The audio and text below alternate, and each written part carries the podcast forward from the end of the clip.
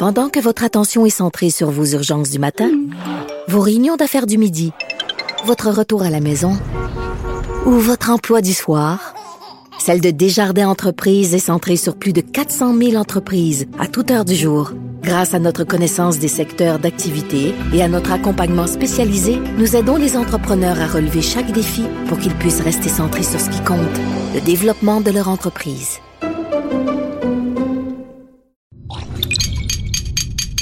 Cube Radio. Radio. Cube. Cube. Radio. Le retour de Mario Dumont. Deux heures d'info. De 15 à 17. Il provoque et remet en question. Il démystifie le vrai du faux. Mario Dumont et Vincent Dessureau. Le retour de Mario Dumont. C'est la dernière de l'année 2019. Bon vendredi, on est le 20 décembre. On va passer les deux prochaines heures euh, ensemble avec une petite ambiance de temps des fêtes, quoique il y a encore euh, pour un vendredi 20 décembre, pas mal de choses euh, dans l'actualité qu'on va essayer de vous raconter. Bonjour Alexandre. Salut Mario. Et euh, ben d'abord, oui, des gens qui devaient à la veille de Noël faire une croisière et qui ont eu une vilaine surprise. Je dois avouer que les images sont assez saisissantes. Ben oui, dans le port de Cozumel, l'île mexicaine, dans la mer des Caraïbes, deux navires de croisière, puis pas des petits navires quand même. Non, des sérieux là. C'est pas un petit catamaran, pas un petit ponton. le Carnival Legend qui est venu heurter la poupe, donc l'arrière du navire du Carnival Glory. Donc, vous avez compris, deux ah, navires. C'est deux Carnival. Deux ah, ça, j'avais même pas réalisé. Deux navires de la Carnival Cruise Line, Mario, qui se sont euh, rentrés dedans. Euh, d'ailleurs, la compagnie qui a indiqué sur Twitter que les deux navires avaient subi des dommages. On peut voir là, oui, un des ponts, là, qui est, euh, c'est les ponts 3 et 4 qui ont dû être évacués à l'arrière, là, vraiment. c'est pas un accident là, de la route, disons. Là, on voit deux autos se rentrer dedans à 100 000 à l'heure, mais quand c'est gros comme ça, ça c'est pesant un bateau. Ouais, avant que ça, avant que ça arrête, là, le bout, il, rentre, il rentre à une certaine profondeur. On peut voir les ponts pliés, euh, défoncés vers l'arrière. Donc, il y a plusieurs, plusieurs vidéos qui ont été tournées de la scène, parce que c'est certain que c'est impressionnant. Euh, les ponts 3 et 4 qui ont été évacués, aucun blessé, heureusement. Ça, là, ouais. ça, là Alexandre, c'est un gros, gros, gros, gros, ben là, c'est parce que oui, quand, le gars, il rentre dans le bureau du boss. Là. Il rentre dans le bureau du boss parce que tu sais que toute réponse dans le bureau du boss quand t'as fait une gaffe commence par Ben là, c'est parce que. Puis là, dans ce cas-ci, c'est un cas de le boss. C'est parce que quoi, là? Comment t'expliques à ton boss? Ah, écoute, là, c'est parce que. Surtout que les deux risquent d'être dans le bureau du boss. C'est deux de la même compagnie. Oui, c'est vrai, mais il y en a un des deux, probablement, qui est, qui est non responsable. Moi, que les deux ont fait une connerie. Ou que... Mais ce que je comprends, c'est le Carnival Legend, là. Qui a fait, qui a, qui a foncé dans le Carnival Glory. Ouais. Comment t'expliques ça, là? Ben là, bougeait pas assez vite. Il était petit, là, je le voyais pas. ça, ça, il y avait de la glace, ça, ça, ça a dérapé. Ça a glissé, ouais. Il y avait du vent. Non, écoute, euh, c'est. Ben, y a, y a, écoute, j'y souhaite, j'y souhaite qu'il vantait en fou, là. Ah Franchement, le gars, le, pilote ou la pilote, j'y souhaite qu'il vantait en salaud que le, que le, vent explique tout. Parce que sinon, c'est vraiment un cas que Ça risque de lui coûter son bonus de Noël. Ouais, ouais, ouais. Ouais, là, ça coûte combien, tu penses réparer des Je sais pas, probablement qu'ils peuvent plus repartir. Ouais, non plus, euh, non plus, mais là, c'est peut-être leur croisière, les leur On pourrait leur prêter peut-être le Fogotier. Oui, mais non, il, ne fonctionne plus. Ah. Il fonctionne plus. Bon, alors euh, voilà, donc il a pas de. C'est plus une nouvelle drôle parce qu'il n'y a pas de blessés, il y a pas. Ce ne sont que des dommages matériels. que des dommages matériels, mais ça reste quand même euh, impressionnant. Toujours, là, ça me fait penser à cet incident qu'il y avait eu dans le port de Venise, là, où il y a un. un ouais, qui avait frappé sur ouais, le quai. Un de cette taille-là qui était foncé, qui lui, avait un problème mécanique de Oui, oui, absolument. Il était, plus capable de ralentir, il arrivait au quai. Il y avait, puis dans ce genre d'accident-là, d'ailleurs, il y avait eu des images qui avaient fait le tour du web. Je pense, je sais plus si c'est dans cet accident-là ou dans un autre similaire où il y a justement un paquebot qui fonce dans le quai. Puis sur le bord du quai, tu as toutes sortes de, beaux petits restaurants, des terrasses et tout. Et pendant que tout le monde s'enfuit, il y a deux madames dans une vidéo qu'on peut voir distinctement. Ils ont vu le bateau arriver. Ils sont assises puis ils continuent à siroter. Ils prennent le temps de finir leur verre de vin avant de s'en aller.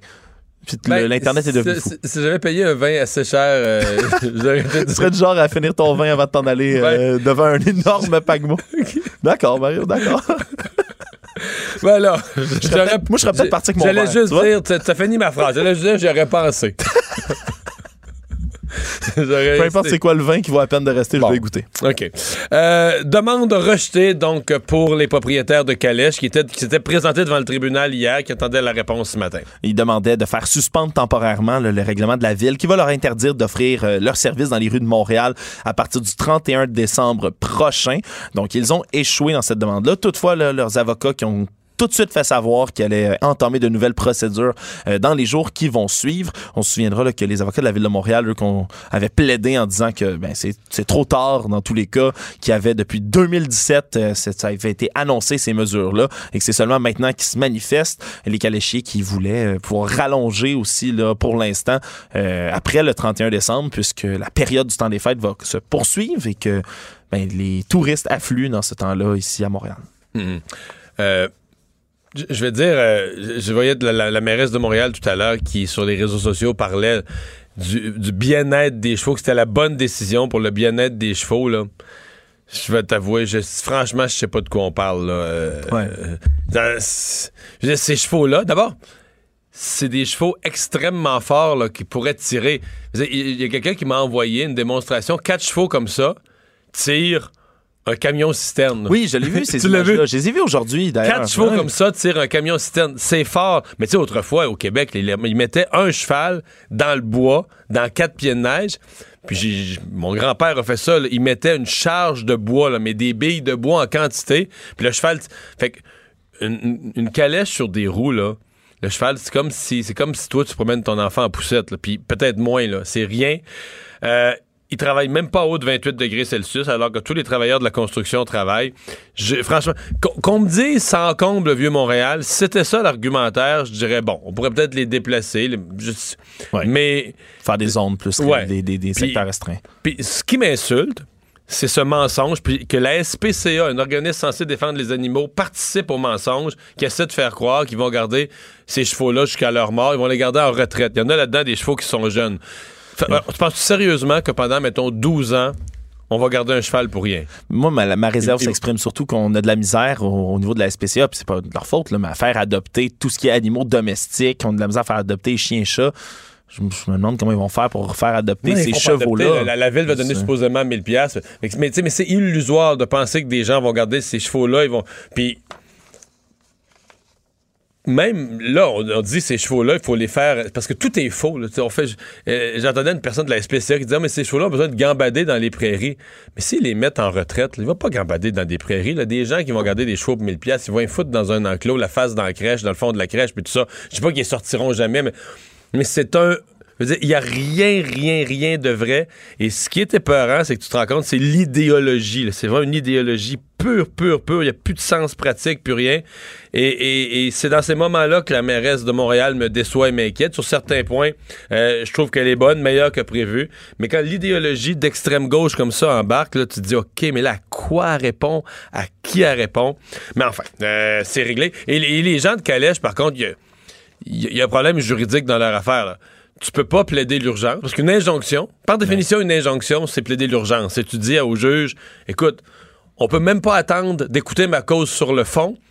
Il- il- Un dommage s'apprête à m'arriver, Ouais. puis un dommage si grand là, qu'il faut que la Cour mette pèse sur pause. Tu faut que la Cour en Mais là, ça fait un an et demi que c'est Ils annoncé. savent depuis 2017. Moi Ouais. aussi, quand, quand j'ai entendu le- le- les avocats de la ville dire ça, moi aussi, j'ai. J'ai roulé les yeux et j'ai dit ouais. Ouais. C'est certain que là, à, à 20, à 20 jours, là, quand ils ont commencé à plaider là-dessus, Tu plaides l'urgence, mais Ils ont- ils se sont pas organisés un- avant, c'est un un an et peu, demi euh, plus tard. Enfin, euh, on en sait davantage. Remarque qu'on s'en doutait sur ce Oui. triste accident à Saint-Alexandre. Hier, à pareille heure, on apprenait que le, le jeune conducteur de 16 ans qu'on avait maintenu pendant quelques heures entre la vie et la mort avait perdu la vie. Mais euh, ouais, c'était vraiment des, des jeunes, euh, pas de permis qui permettait de conduire à ce moment-là. on avait spéculé là-dessus, toi et moi, hier, on s'en souviendra. Là. Mais par la mathématique, tu peux- ouais. à 16 ans, tu peux pas. Il n'y a, pas le, le nombre de jours ou de mois qui te permettent d'aller chercher ton permis avec les, les lois et les procédures de, de, de 2019. Là. C'est ça, parce que ces, ces passagers en arrière, c'était ses quatre amis, deux garçons, deux filles, qui sont tous entre 16 et 17 ans. Et lui-même, Félix Galipo, qui malheureusement euh, a perdu la vie dans cet accident-là, euh, lui, a, je viens de le dire, a 16 ans par pure mathématique, ne pouvait pas. Et c'est confirmé maintenant, n'aurait pas dû, ne pouvait pas euh, légalement conduire avec son permis d'apprenti qu'il avait. Un accident qui est survenu en plein jour à 13h30. Euh, on attribuerait ça aux mauvaises conditions routières. Il y avait une faible neige, une poudrerie sur la chaussée. Euh, donc en plein jour, la vitesse, la drogue, l'alcool ont tous été écartés des hypothèses de la SQ à ce moment-ci. Donc euh, vraiment un accident euh, qui serait basé sur l'inexpérience, euh, selon donc les forces policières. Euh, une nouvelle, bien triste nouvelle, là, les gens de Saint-Alexandre euh, en Montérégie qui euh, ont tous fait part là, de, de- de- de la bonté de ce, de ce jeune homme-là qui malheureusement n'est plus. Ouais, et, et qui est probablement. euh, Écoute, on, on le sait pas, on n'était pas là, puis les autres jeunes vont peut-être le raconter, mais c'était peut-être rien, puis dans leur tête, ils allaient pas loin, puis ils disaient, j'ai pas mon vrai permis, mais tu sais, C'est- ça, j'ai conduit souvent avec mon père ou avec ma mère, avec mon temporaire, je conduis correct, j'ai pas de problème, j'ai jamais. Tu sais, puis là, il se fait prendre par un peu de neige, dans une courbe, un peu de glace noire, puis manque d'expérience, c'est évident, manque d'expérience, mais c'est l'accident est bête, puis. Serait peut-être arrivé, on le sait pas, serait peut-être arrivé un conducteur plus expérimenté aussi, là, peut-être qu'un. Un accident, c'est toujours bête, hein, comme dit. Mais, ouais. Et là, c'est lui-même qui, euh, qui décède. Les quatre autres, on a-tu des. En ce moment, on parle qu'ils seraient dans un état stable. Ils reposent le- les quatre à l'hôpital. Euh, les forces, euh, d'ailleurs, les forces, les pompiers, lorsqu'ils sont arrivés sur les lieux, ont dû user de pinces de désincarcération pour Ouais, tout le ouvrir monde était la- le coincé, véhicule. là. Tout le monde était coincé. Ils disent qu'ils ont sorti le chauffeur en premier parce que son état était critique, mais qu'il y en avait deux qui étaient semi-conscients, puis il y en avait deux autres qui leur parlaient activement, là, qui, qui, qui leur faisaient signe, qui leur qui communiquaient avec eux. Donc, on dit qu'ils sont tous en état stable, on ne craindrait pas pour leur vie, mais ils sont toujours à l'hôpital pour l'instant. Euh, une histoire qui n'est pas sans nous rappeler celle de la mère de, M. Gilles Duceppe, une résidence pour aînés, cette fois-ci dans la région de Saint-Jean-sur-Richelieu, où on a euh, laissé un patient sortir, on a perdu la, trace d'un patient qu'on a retrouvé gelé dehors. Oui, un octogénaire qui a été retrouvé, c'est une nouvelle qui nous parvient le mercredi soir euh, pour ces événements-là. Il a été retrouvé inconscient à l'extérieur de sa résidence pour aînés. Tu l'as dit à Saint-Jean-sur-Richelieu, M. Jean-Guy Pronovo, euh, 28 ans, euh, 28 ans, 88 ans, pardonnez-moi, qui souffrait d'Alzheimer, qui habitait la résidence Jacques-Cartier sur la rue du même nom. Il y avait eu des recherches qui, qui pour rechercher cet homme-là une fois qu'on s'est aperçu euh, qu'il manquait. Donc, on s'était quand même rendu compte. Il y a une On s'est rendu compte. Il y a une procédure qui a fonctionné quelque part. On s'est rendu compte de sa disparition. On a peu de détails pour l'instant sur l'histoire, mais il se- il- on aurait alerté les gens responsables. On aurait entamé des recherches dans le secteur. Non loin de la résidence, il aurait été retrouvé inconscient. Et malheureusement, son décès qui a été constaté à l'hôpital. Euh, le coroner va évidemment soir, ouvrir une le enquête. début, C'était le début de la vague de froid. Moins qui- 20 degrés Celsius à ce Ouais. moment-là, selon les autorités. Donc, euh, c'est certain, euh, moins 20, le ressenti. C'est certain qu'à 88 ans, puis on, on ignore, pour j'ignore s'il était, euh, s'il était habillé d'un manteau ou quelque chose, mais dans tous les cas, on ferait pas long feu à cet âge-là. euh, Le- froid. euh, on sait pas pour l'instant, il y a rien. Ça, ça vient de tomber. Il n'y a pas d'enquête annoncée. Euh, L'enquête est annoncée pour Oui, le coroner. L'enquête du coroner. L'enquête du coroner est annoncée. OK. Donc, minimal. Oui, parce qu'on n'a pas le choix. Ouais. Dès que tu décèdes comme ça, dans des circonstances hors contrôle, en dehors d'un établissement, est-ce qu'on pourrait. euh, J'ai l'impression que si on découvrait du côté des autorités d'autres points de question, on pourrait peut-être avoir une, entente- une, une enquête publique du coroner ou quelque chose d'un peu plus large. Mais minimalement, on va, la, on, on va établir les causes et les circonstances. Euh, ben, le Brexit, évidemment, élection euh, de gouvernement majoritaire euh, conservateur au Royaume-Uni avec Boris Johnson. Il l'avait dit qu'il allait faire vite et le train est parti aujourd'hui. Il a présenté sa motion de Brexit. Il a ben, fraîchement élu. euh, tous les députés qui se sont fait élire là-dessus ont voté avec lui, donc ça a passé. Exactement. Dans ces élections, il les a remportées, on le rappelle, le 12 décembre dernier. Aujourd'hui, la Chambre basse du Parlement britannique s'est réunie d'urgence, là, une réunion exceptionnelle, pour lancer le processus d'adoption avant la pause de Noël. La loi est approuvée 358 voix contre 234. Donc, euh, à ce moment-là, le projet de loi va traduire là, la, loi de l'accord de divorce qui est négociée pour l'instant avec Bruxelles. Euh, donc, ça, ça, met, ça va mettre fin, si on veut, là, à trois ans de crise, de blocage, de, de tout ça depuis le référendum de 2016 qui avait passé à 52 Euh, La date euh, établie pour le Brexit là, étant le 31 31 janvier. le 31 janvier, effectivement, qui s'en vient. C'est proche, proche, proche. C'est extrêmement proche pour un aussi gros accord. Mais euh, tout ça, Boris Johnson, ça a été, euh, ça a été sa, sa, sa marque de commerce tout le long de la campagne électorale. Euh, il va y aller vite, il veut y aller de l'avant. Et comme il a réussi son pari maintenant, il est prêt à, à, à poursuivre dans cette, dans cette voie dans laquelle les Britanniques se sont engagés. Bon, la prochaine nouvelle, euh, est-ce qu'on fait tous les jeux de mots, là? Ce matin, Oui, je, je suis, je suis prêt. J'ai pas, j'ai, pas écrit banque de mots, mais je non, parce que je pense que tous les médias ont fait leur jeu de mots. Ce matin, Marianne Lapierre a commencé en me disant Mario, dans le dossier du cartel du pain, hier, la cour a tranché. C'est cette affaire en des boulangers industriels qui sont accusés d'avoir conspiré pour augmenter le prix du pain en épicerie. Euh, maintenant, il y a une hier, pas plus tard qu'hier, ça a été autorisé une action collective contre euh, ces, ces boulangers industriels là. Euh, ça représente là les personnes, les sociétés, les associations, tout le monde qui aurait acheté au moins un emballage de pain en 2001 et 2019. Ça en fait des gens. Euh, le juge Pierre Ségagnon, oui, j'ai même le texte devant moi, qui a tranché Non, mais- sur la question. Oui, puis euh, faut que tu me dises le titre aussi. Le cartel du pain sur le grill de la justice. On dirait que c'est une nouvelle. euh, c'est- c'est- Mais le pire, c'est que c'est, c'est, ça- c'est quand même, c'est quand même tout un ça prend- dossier. non, mais le pain prête à mille jeux de mots. Ben, oui, c'est tout un dossier. Puis en même temps, je pense qu'on est tous conscients comme consommateurs que c'est des petits montants, là. Oui. Je veux dire, on va aller chercher. euh, je sais pas, là, mais je suis pas capable de dire, mais à mon avis, là, on court après. C'est plus pour dompter les. C'est plus pour dompter des géants de Oui. plus faire ça. Parce que, mettons qu'ils payent 30$ pour chaque citoyen, je veux dire, à l'échelle du pays, oui, on s'entend que ça fait toute une galette pour ceux qui payent, là. Surtout que c'est, il y a Mais- pas beaucoup de produits plus de base qu'un pain tranché. Mais je veux dire, on n'ira pas. euh, je veux dire, on n'ira pas chercher un million par citoyen du Canada. là. Ça, Non, va être, ça, va être des, ça va être des piastres, quelques dollars. Je sais pas que. Euh, un million par citoyen du Canada, ce serait pas tant que oui, ça. non, non, mais tu comprends, c'est que c'est. ça, va être du- ça va être des petits, petits montants. Là. Non, non, tout à fait, mais ça va quand même. Hein, Des- il y a- il y a- depuis deux ans, c'est un Québécois qui se bat vraiment là, contre lui, ce qu'il appelle un véritable cartel dans l'industrie. Euh, le Bureau de la concurrence avait quand même lancé une enquête là-dessus Ouais, ouais, de- en il y a quelque chose de 2017. réel, là. Euh, L'Oblast qui ont admis l'année dernière avoir participé à un complot. Euh, il avait donné des cartes cadeaux de 25 en guise d'excuses un peu partout, mais faut croire que ça a pas la été- mienne. Ah oui? Ben oui. Ben oui, j'ai eu la mienne, ben oui, mais certainement. Je, je suivais pas assez. Je passais pas inscrit? Non, je passais à côté. Ouais, je suis inscrit. Je me suis inscrit au, au, euh, recours collectif contre Red Bull, par contre. Ah oui? Ben oui, certain. 10 dollars pour tout le monde, tous les citoyens canadiens, parce que Red Bull n'ont pas le droit de vous mentir en disant que Red Bull donne des ailes. OK. Ça avait passé, tout ça. As-tu ton 10 Ben oui, j'ai eu mon 10 dollars, mais j'ai raté celui-là. Je suis vraiment triste. T'as arrêté ton Je l'avais- 25 ben oui, mais je, je restais plus à Est-ce que tu manges du pain? Ah, Sinon, non, ça aurait été un- une fraude, là. Fallait, Non, non, c'est ça. Ben, je me, je me sens fallait, un peu plus... déclarer, fallait déclarer avoir mangé du pain, avoir acheté Ouais, du pain. c'est ça. Ben là, je... je me sens un peu plus fraudé maintenant. là. Mais bon, euh, puis il y a des entreprises visées aussi là-dedans qui estiment que le terme pain est problématique également. Il faut, faut limiter certains produits, là, le pain. C'est, qu'est-ce que le pain? On s'entend pas sur la définition du pain là-dedans. Là, dans le temps des fêtes, quand il est tranché dans l'autre sens, là, tu sais, pour faire les, les pains à sandwich, ils ont tranché sa longueur, là. C'est du pain, quand? Mais là, je sais pas. Ça, honnêtement, il faudrait. Je pense qu'il y a des experts qui vont être consultés Ouais, dans ce dossier-là. Ben, on va, on va surveiller tout ça.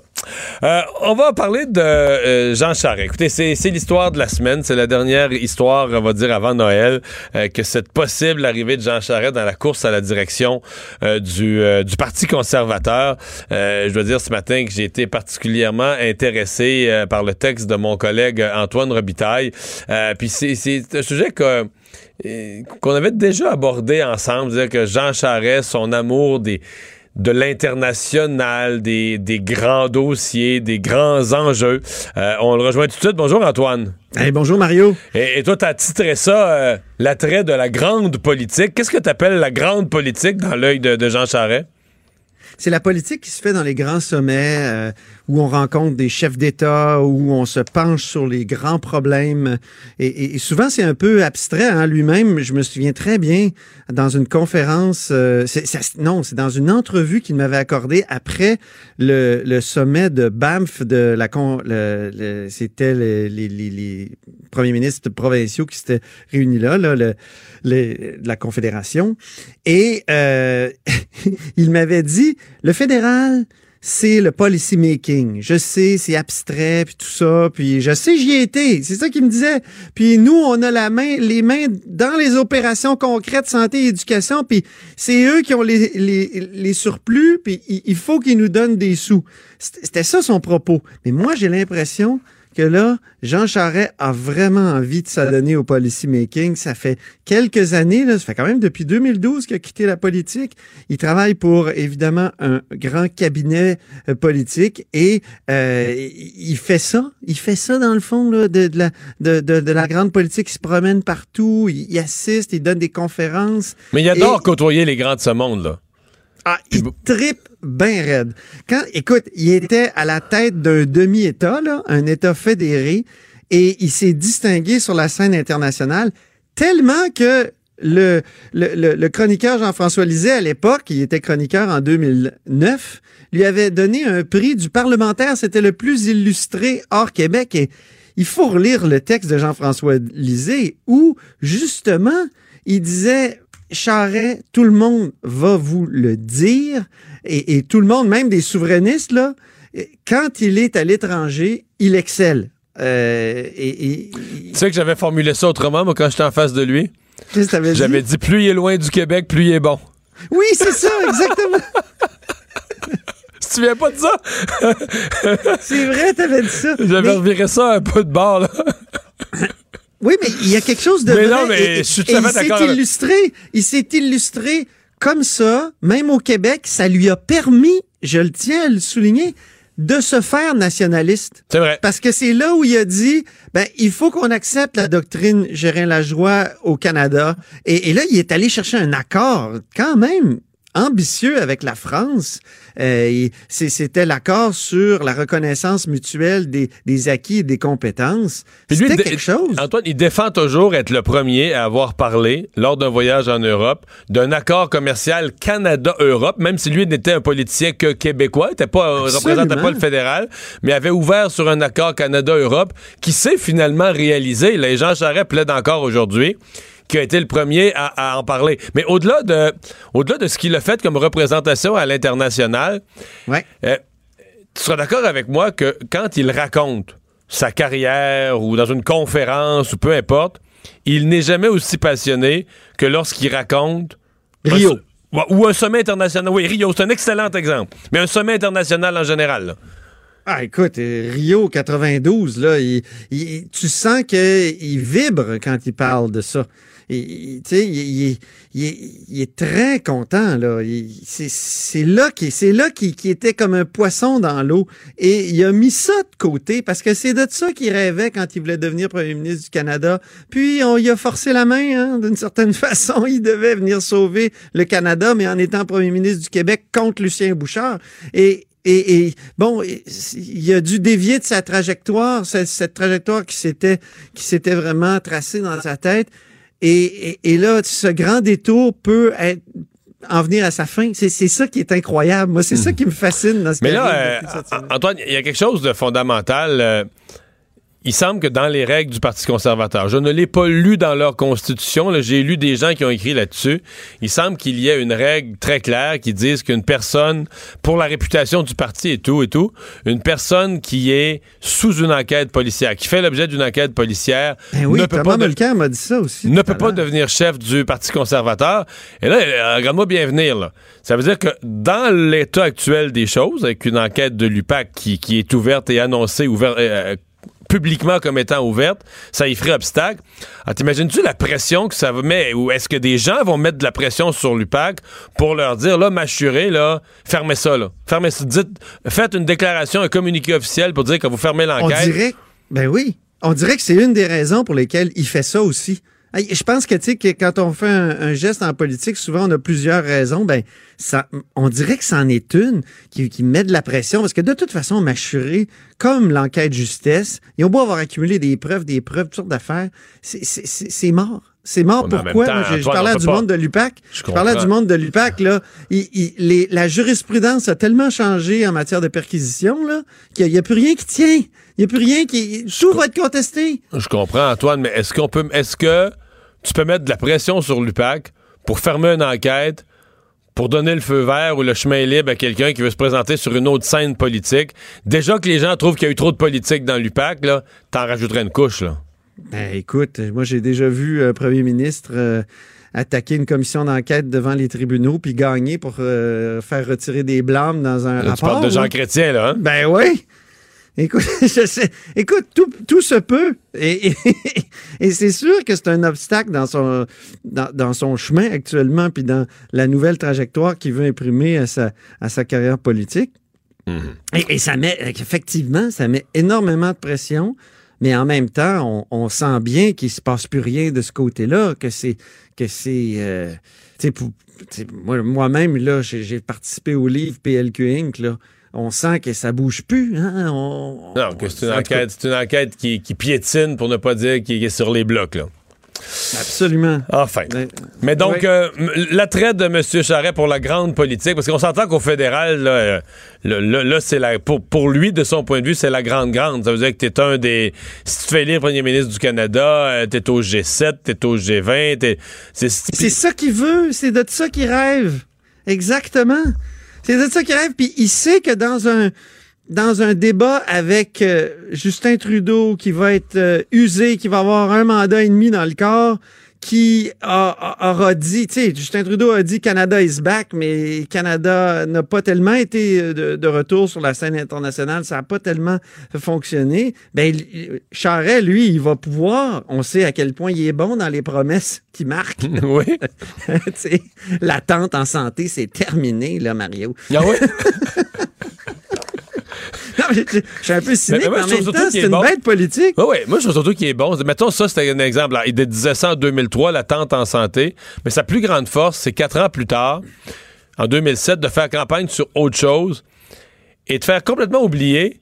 Que plus personne, il dit, ouais, mais la dernière fois, tu faisais pas campagne sur la santé, toi, tu mais de réussir à changer le changer l'histoire là. Durant la santé on parle plus de ça c'est fini c'est plate ça là. On parle d'économie on- réussir à changer complètement le dialogue Ben, collectif ouais. Qu'on- y pose plus, tu sais, que lui, lui établit c'est quoi, la nou- c'est quoi la nouvelle priorité, et puis là, on parle de ça. Puis En on- 2007, on a posé des questions quand même à Charest. Ouais, ouais, sur la santé. Sur la Eh santé. mon Dieu. ouais. Je me souviens d'un matin où la presse avait des nouvelles statistiques sur l'attente euh, à- à- aux urgences. Là. Puis euh, moi, j'y avais posé la question, là, tu sais, qui a dit, tu sais, là, j'avais toutes les citations de Jean Charest qui avait dit à Denis Lessard dans une entrevue, je mets ma tête sur le bio, ça va changer, il y aura plus d'attente. J'avais toutes sorti les phrases. Puis là, il avait fait... Comme toujours, quand il, il, va avec l'humour souvent, là, il désamorce les choses avec humour. Il avait dit Ah, je sais pas qui a dit ça. Ouais. On, on le en reconnaît. tout cas, oui, on Eh, le reconnaît. Tu, tu l'as eu comme, comme oui, adversaire oui, pendant politique. quelques années. Ah, Hey, c'est euh, quelque Antoine, euh, merci de nous avoir parlé. Joyeux Noël. Hey, joyeux Noël! Bonne année. On se reparle en Ok. 2020. Super. Salut. Pendant que votre attention est centrée sur vos urgences du matin, vos réunions d'affaires du midi, votre retour à la maison ou votre emploi du soir, celle de Desjardins Entreprises est centrée sur plus de 400 000 entreprises à toute heure du jour. Grâce à notre connaissance des secteurs d'activité et à notre accompagnement spécialisé, nous aidons les entrepreneurs à relever chaque défi pour qu'ils puissent rester centrés sur ce qui compte, le développement de leur entreprise.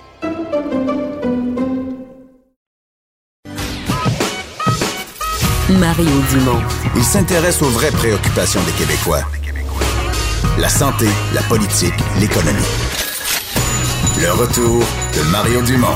La politique, autrement dit. Pas facile euh, pour les gens qui euh, travaillent dans le domaine agricole avec euh, des animaux, avec la montée évidemment d'un radicalisme du mouvement animaliste, des gens qui se décrivent comme vegan ou d'autres, qui s'inventent toutes sortes de mots, mais qui aiment s'en prendre à tous ceux qui sont euh, dans tout ce qui a trait à, à- à l'élevage, à la garde de, de différents animaux. Euh, ma prochaine invitée, Caroline Filion, l'a vécu, elle qui est avicultrice, euh, s'est faite euh, comparer aux nazis, aux SS, sur les réseaux sociaux. Euh, bonjour, Madame Filion. Oui, bonjour. Euh, c'est assez hallucinant, l'extrémisme où on est rendu, hein? Euh, oui, et là, quand on est rendu à se faire comparer euh, au, au SS, là, dans le temps des nazis, c'est c'est ordinaire, là. Hmm. Vous avez quoi comme exploitation agricole, vous? Euh, dans le fond, j'ai une ferme euh, de poules pondeuses, là, les œufs de consommation. J'ai deux poulaillers, là, un en, en cage conventionnelle et un autre euh, de poules en liberté. Là. Dans le fond, le premier, c'est 10 800 poules et l'autre de 14 000 pondeuses. Euh, c'est la première fois que sur les réseaux sociaux ou ailleurs que vous vivez ce, ce genre de pression-là? Non, c'est sûr que ben, je t'active quand même pas mal sur Twitter. J'aime ça, montrer mon, mon quotidien de mon quotidien de ma- la vie sur la ferme. Euh, non, c'est pas la première fois que certaines personnes m'attaquent sur, euh, sur Twitter. Euh, en général, là, les gens sont corrects, là, mais elle, euh, c'est assez, euh, c'est assez.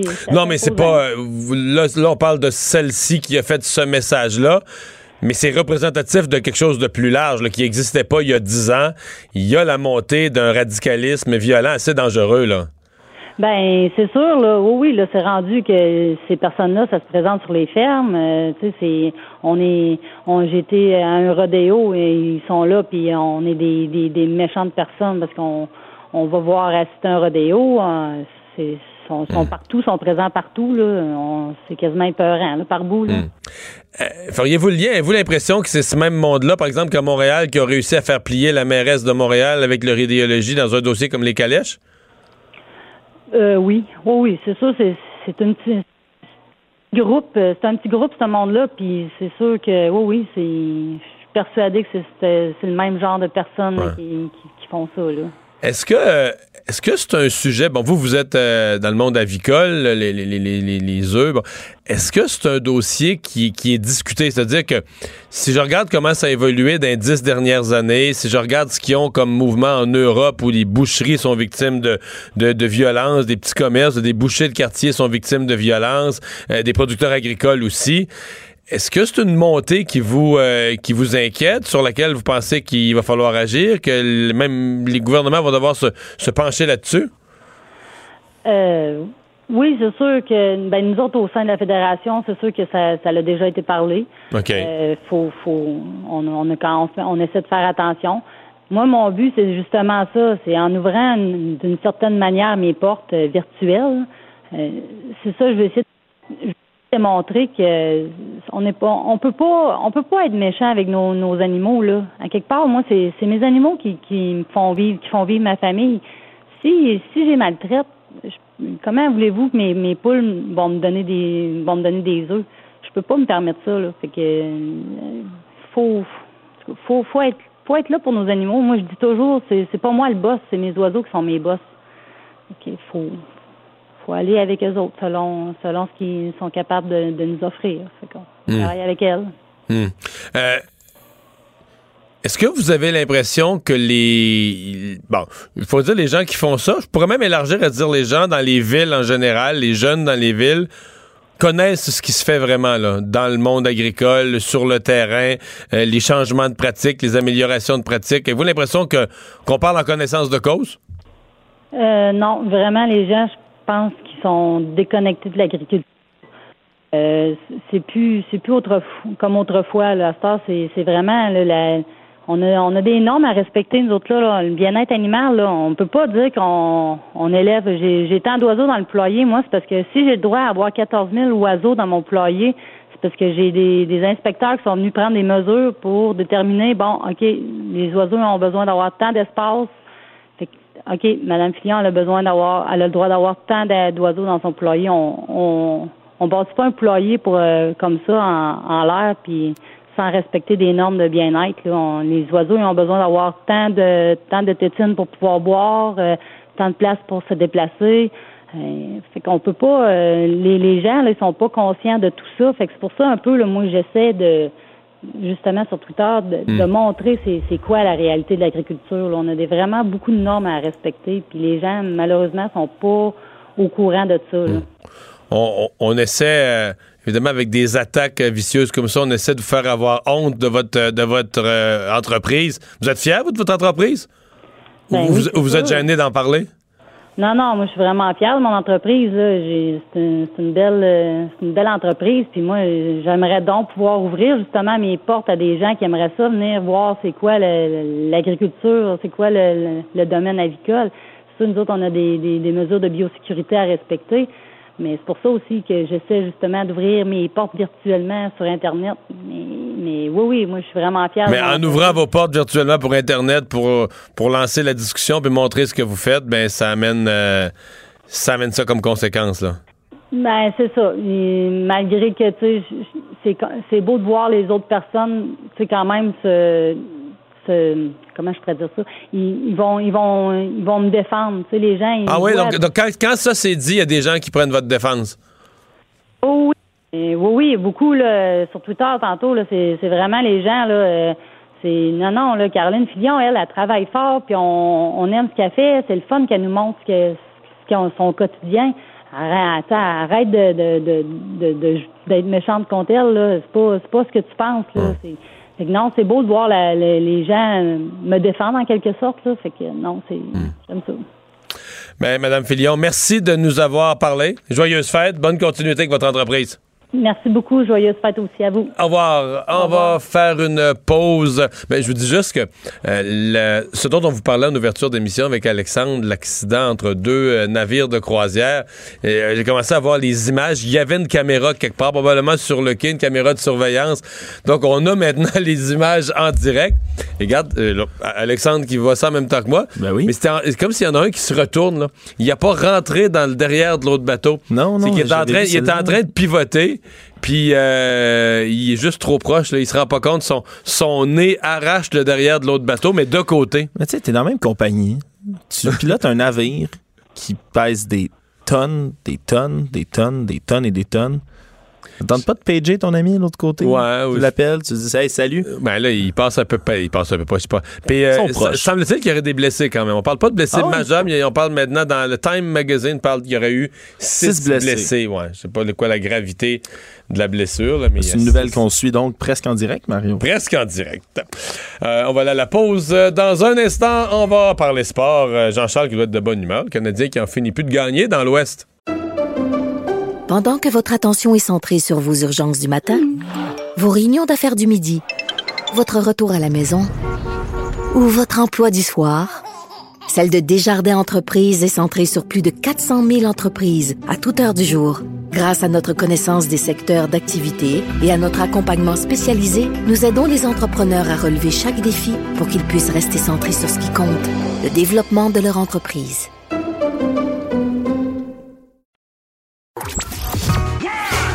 Le retour de Mario Dumont. Pour nous rejoindre en studio, Studio à commercial cube.radio. Appelez ou textez 187 Cube Radio. 1877 827 2346. Alors, dans l'actualité, euh, Alexandre, il y a une dame qu'on recherchait au cours des dernières heures, même des derniers jours, dans la région de la Mauricie. Et là, eh ben, tout, euh, tout s'apparente à une très mauvaise nouvelle. Ouais, Denise Sauvageau Massicotte, une octogénaire qui n'a pas été vue depuis le 17 décembre dernier. Euh, on a retrouvé son véhicule un peu plus tôt aujourd'hui à Saint-Étienne-des-Grès en Mauricie. Puis 40 minutes, 40 minutes plus tard environ, par la suite, on a retrouvé un corps. Évidemment, pour l'instant, là, des- du côté force policière, on n'a pas pu identifier formellement le corps comme Non, mais- étant celui de Mme Sauvageau Massicotte. C'est ça. Mais ça augure bien mal. Ouais, une femme, est, une femme est disparue, on retrouve son véhicule, puis on retrouve un corps décédé pas loin.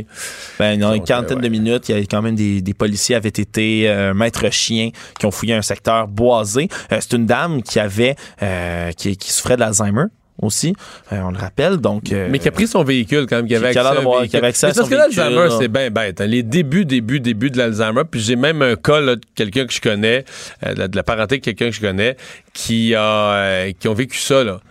Personne, même mais tu le sais même pas au début, voyons, comme des petits oubliés, c'est tout de l'Alzheimer, mais tu sais, des fois les gens peuvent être distraits.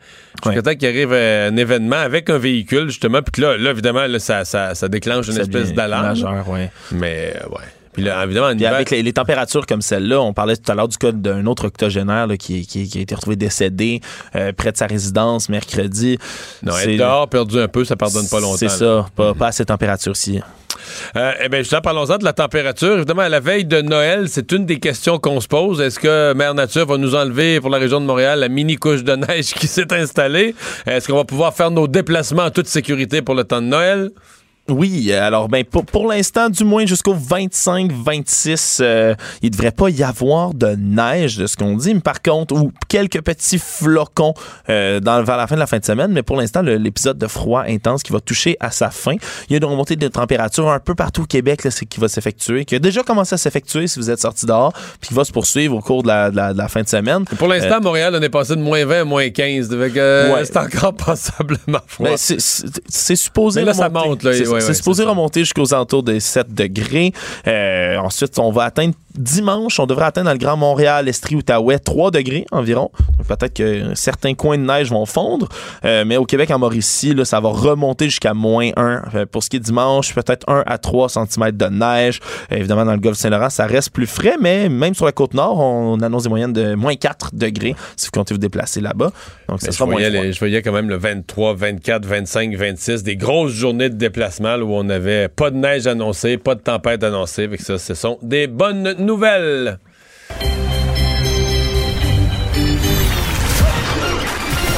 Jean-Charles Lajoie.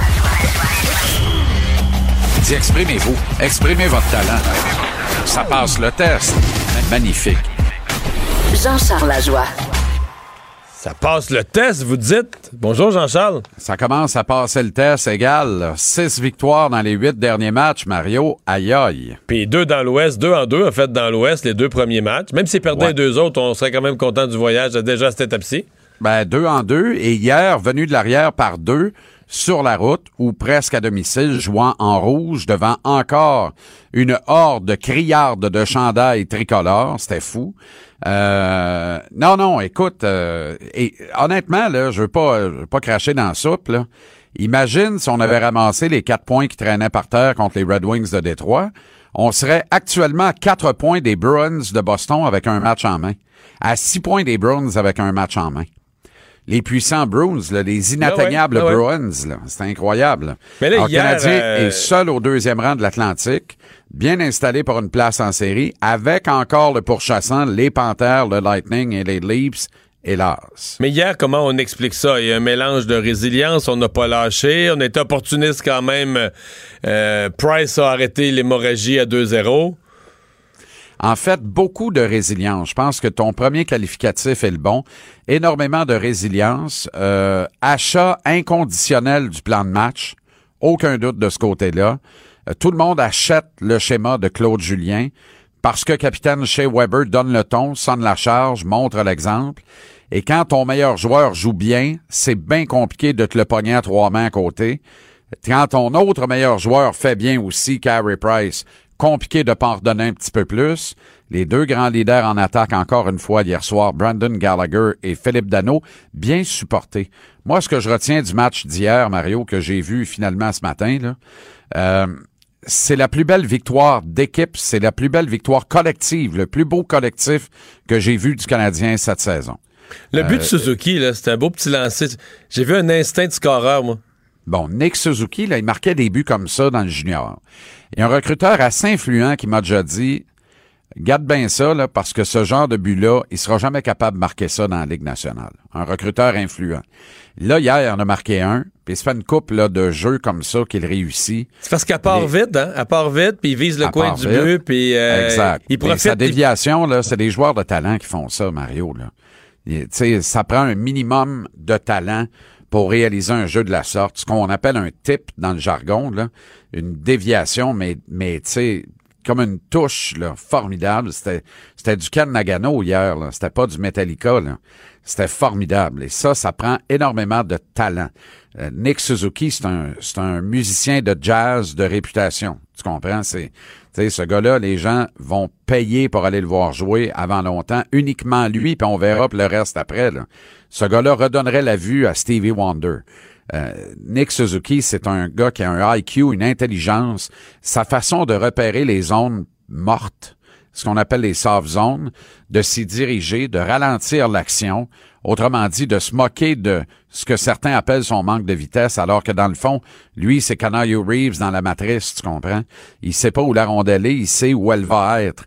Et ça, là, c'est un, c'est un niveau que j'ai, tu sais, puis je veux pas diminuer Claude Julien. Encore une fois, je veux pas cracher dans la soupe. Julien dirige actuellement une équipe à son image qui exécute ses demandes à la perfection. Ça va pas durer, ça, parce qu'à un moment donné, le talent va être dominant dans cette équipe. C'est pas le cas encore. Fait que tu fais ce que tu peux avec ce que t'as. Donc, t'essayes de pas perdre plutôt qu'essayer de gagner. Et quand tout le monde achète ce principe-là, ça marche. Mais à un moment donné, c'est le talent qui va prévaloir. Tu sais, Drouin va être en santé, Suzuki va être là. On aura peut-être la Lafrenière ou un autre issu du repêchage de juin prochain. Cole Caulfield va être arrivé également. Ça se peut que Domi soit encore là. Palig, Kotkaniemi. Ça, ça va être des gars de talent. Puis c'est ces gars-là qui vont donner le ton. Est-ce que Claude Julien va être capable de les diriger? J'ai encore énormément de réserves, en fait. J'affirme que non. Mais en attendant, ça marche bien. Tu sais, Suzuki, là, c'est un plaisir pour les yeux. Tu comprends? Et on a besoin, on a besoin de remporter des matchs sur le principe du talent. Pas juste sur le principe qu'un soir donné, on joue mieux que l'adversaire. Ça, ça marche, mais ça fait un temps, puis on le sait. Tu comprends? Tout n'est pas qu'une affaire de classement. C'est qu'est-ce que tu as dans le slip coquille dans les faits? C'est quoi ton ADN véritable? Quelle est ton ta, ta cote R, c'est quoi? ta cote de talent, c'est quoi? Euh, ta note d'évaluation au final de l'ensemble de ton effectif, est-ce qu'elle est bonne ou mauvaise? Elle est dans la moyenne faible de la Ligue nationale, dans le cas du Canadien. Mais pour l'instant, tout baigne. Six victoires dans les huit derniers matchs, au risque de me répéter. Euh, tu sais, on prend ça, là. On va toutes les prendre. Parce que plus on va avancer dans le calendrier, plus ça va être compliqué de maintenir ces standards-là. Est-ce que Max Domi est réveillé? Je pense que oui. Excellente observation.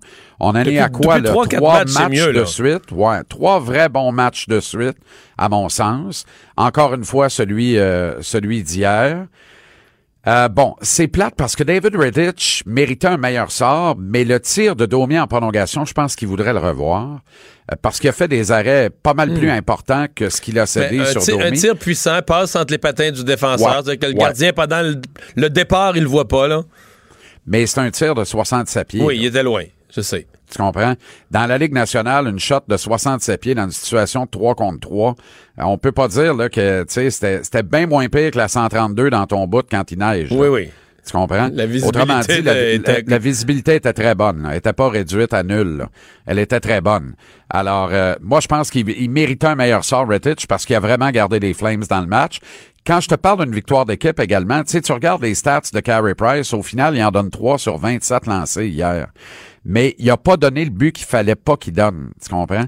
Le fameux troisième, il l'a donné au bon moment. Il l'a pas donné au mauvais moment.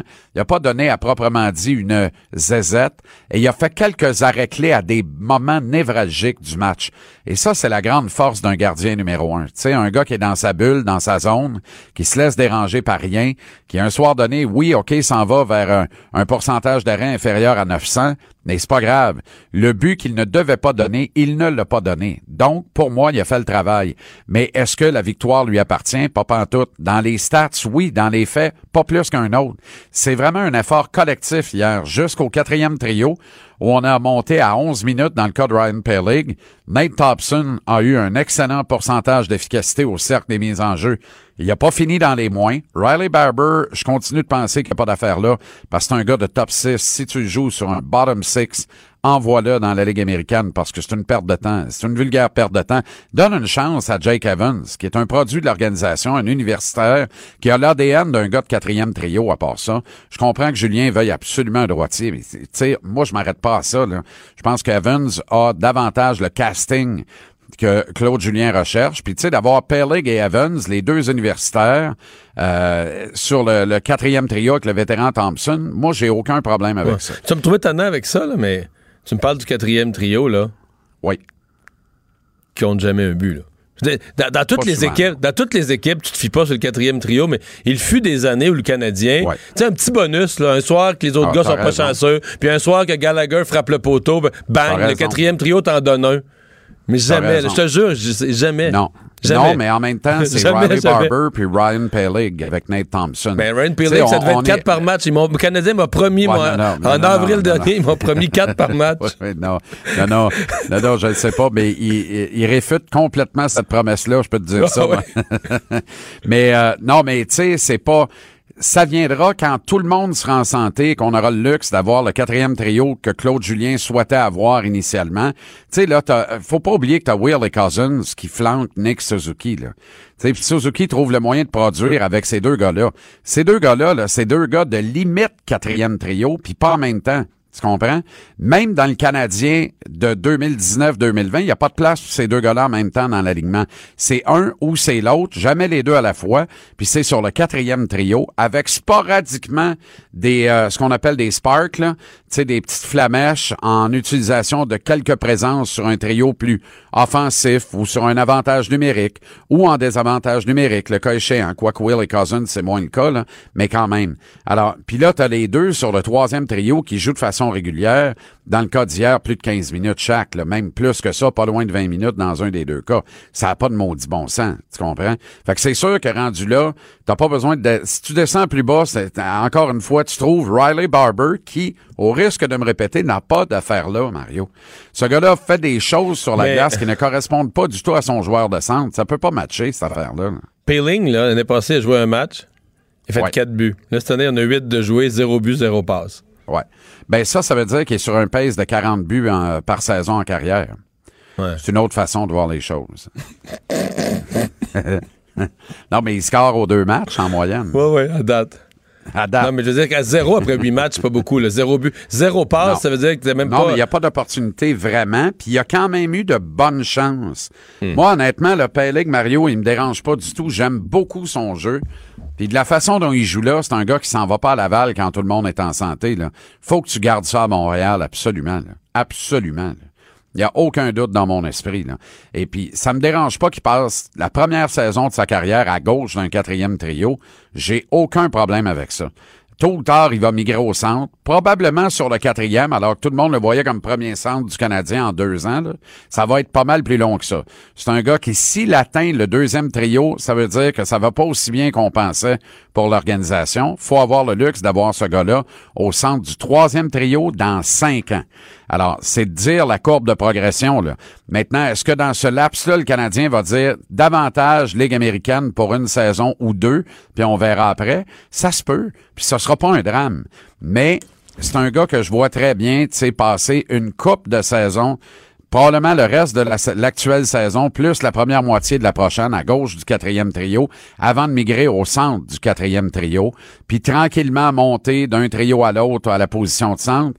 Est-ce qu'il va jouer plus haut qu'un troisième trio? Ça se peut. Si c'est ici, ça va pas aussi bien qu'on pense. Hey, JC, je te souhaite un joyeux Noël. Beau Joyeux Noël, fêtes. mon cher Mario. Bonne et heureuse année 2020. Bien évidemment, la santé. Une victoire des Eagles en fin de semaine contre les. Cowboys, mais rien n'est moins sûr. Tu viens d'en parler, là, puis déjà, mon rythme cardiaque vient de changer. Ben oui, je le sais. J'ai senti hier sur le plateau. Là. J'ai trouvé. Hey, t'es devenu pratiquement livide quand, on, quand Paul a évoqué les Eagles. Là. J'ai dit, oh boy. la, la confiance a déjà été plus élevée. semble très, très, très ébranlé. Mais, Non, mais là, écoute, au risque de me répéter, il fallait garder les bois. Ils sont tous blessés. Oui, ils sont blessés. Ils sont Tout le maganés. monde, tout le monde, Puis tout le monde, Carson le monde. Wentz, là, va falloir le dire, là, il fait pas le travail.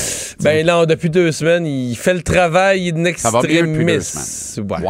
Ouais. In extremis, c'est ça. Hey, Disons qu'on ça, ça se peut pas s'ennuyer de Nick Foles, mais ça se peut à Philadelphie. OK. Salut. Salut, joyeux Noël, Joyeux bonne année à tout le monde. On se retrouve le 6 janvier. Ouais. On va parler culture. Bonjour Anaïs. Allô, allô. C'est, euh, Aujourd'hui, qu'il n'y a pas une multitude de sujets, mais qu'il y a seulement à nous présenter toutes les meilleures tunes pour nos parties de Noël. Ben là, ton rythme cardiaque aussi va changer. Donc, il y a des chansons pour faire lever le party. Il y a des chansons qu'on écoute juste avant d'aller à la messe. Si vous allez encore à la messe, dans l'intensité, euh, je vais vous proposer des, proposer des chansons pour un Noël québécois. toutes les circonstances Toutes de- les circonstances. Et on commence avec un classique. Chuck Berry, Run, Rudolph, Run. Ça, ça te met dedans, là. Il te reste une heure et c'est les vacances. Ouais. Yo! Je connais pas un chat qui aime pas cette chanson. C'est Il faut vrai, vraiment hein? être de mauvaise foi pour dire que cette tune là de Chuck Berry n'est pas bonne. OK, une autre similaire, Brenda Lee, Rockin' Around the Christmas Tree. Ça aussi. Ah, ben là. Hey, là, il y a un petit déhanchement qui se- qui s'opère. C'est qui ce Brenda Lee? Brenda Lee, un hit des- aux alentours de 1950. Je te dirais, moi, personnellement, c'est la seule chanson d'elle que Ça, c'est très, connais. très bon. Ouais, c'est ça. euh, C'est bon, là. Ça, là. Ah, Mon Dieu, que je suis contente de pouvoir te parler de Noël comme ça. Là, si vous avez envie de danser, il y a du Stevie Wonder également. What Christmas Mean to Me. Là, on s'en va ailleurs. Ça, c'est le matin, là, quand tu te lèves, tu fais des crêpes, t'es fait voler dans les airs. Es-tu capable de faire ça? Oui. Ah ouais! Faire sauter mes crêpes dans les airs, oui. Oui, oui, oui, vraiment, vraiment, vraiment. Ah, vraiment, tu le fais euh, fais. Vraiment, ça, c'est une coche de plus. Oui. On là, en rate toutes de temps en temps. Avec Bon, mais c'est normal. Et oui, la première crêpe, est-ce que tu la jettes? Non, j'essaie de pas l'acheter, mais elle est dure. C'est c'est un défi, la première Il y a crêpe. comme une loi non écrite, hein? Tout le monde jette habituellement la Mais première c'est crêpe. rare qu'elle est belle, là. C'est. C'est vrai, c'est rare que matin, imbibé de beurre. OK, sinon, il va avec un, un Noël sous les tropiques, les Beach Boys, Little Saint Nick. C'est bon. Ouais. Là, je suis consciente que j'ai fait jouer des chansons seulement en anglais, mais je voulais vraiment faire jouer les vrais classiques qui existent depuis fort longtemps. Et là, on s'en va complètement ailleurs, OK? Il est 11h55 et là, vous voulez de l'intensité avant que l'heure arrive, avant que minuit arrive. Vous mettez dans le tapis Ginette Renault. Minuit chrétien. Hey, ça, c'est fort, là. Parce que si est minuit moins 5, on a bu puis on chante avec elle, là. Hey, on, on chante qui pas à peu près, là. Ça, c'est moins beau, par exemple. Une autre dans l'intensité, Mikola Leonvitovic, j'espère que je le dis bien. Carol of the Bell. Ça, ça s'écoute fort. C'est intense. J'aime la, la version de François Pérusse. Ah, je la connais pas. Tu sais, euh, connais pas chanson de François Pérusse? Non, C'est une mauvaise c'est les tortues ninja, là. Ah! Tu sais, le petit gars, il a eu le cadeau de Noël, c'est pas ce qu'il voulait. Où est-ce qu'ils sont, les vraies tortues? Ta, ta, ta, ta, ta. tu connais pas ça? Non, je, C'est dans le tome, oh, tome 2 ou tome 3. OK, je suis. Je, je vais me mettre là-dessus, Mario. Ouais. Je vais- je- OK, ça, c'est tra- ta Le petit proposition gars, il, a- de il a demandé des tortues ninja, puis ils ont donné une vraie tortue. Puis là, où est-ce qu'il est le bandeau de ces tortues-là? Hey, les- tu parles des Tortues Ninja. La première fois de ma vie que je suis allée au cinéma, c'est aller voir les Tortues Ninja et j'ai pleuré tout le long parce que moi, je pensais que j'allais rencontrer les Tortues Ninja dans ma tête. Je m'en allais au théâtre et j'ai pleuré tout le long parce que c'était un film. Je savais pas ce que c'était le, le cinéma à l'époque. Hein. Quelle belle histoire des Tortues Ninja. Est-ce qu'on l'a, celle de François Pérus? Ah, ça sent On bien. a fait signe, attends une minute. OK, ben en attendant, on va y aller justement dans le registre de Noël québécois, 23 décembre. Ah, ben oui, non, dommage. mais ça, ça, ça- là. Ça, tu bois une 50. Je bois de la 50. Moi aussi, je bois de la 50.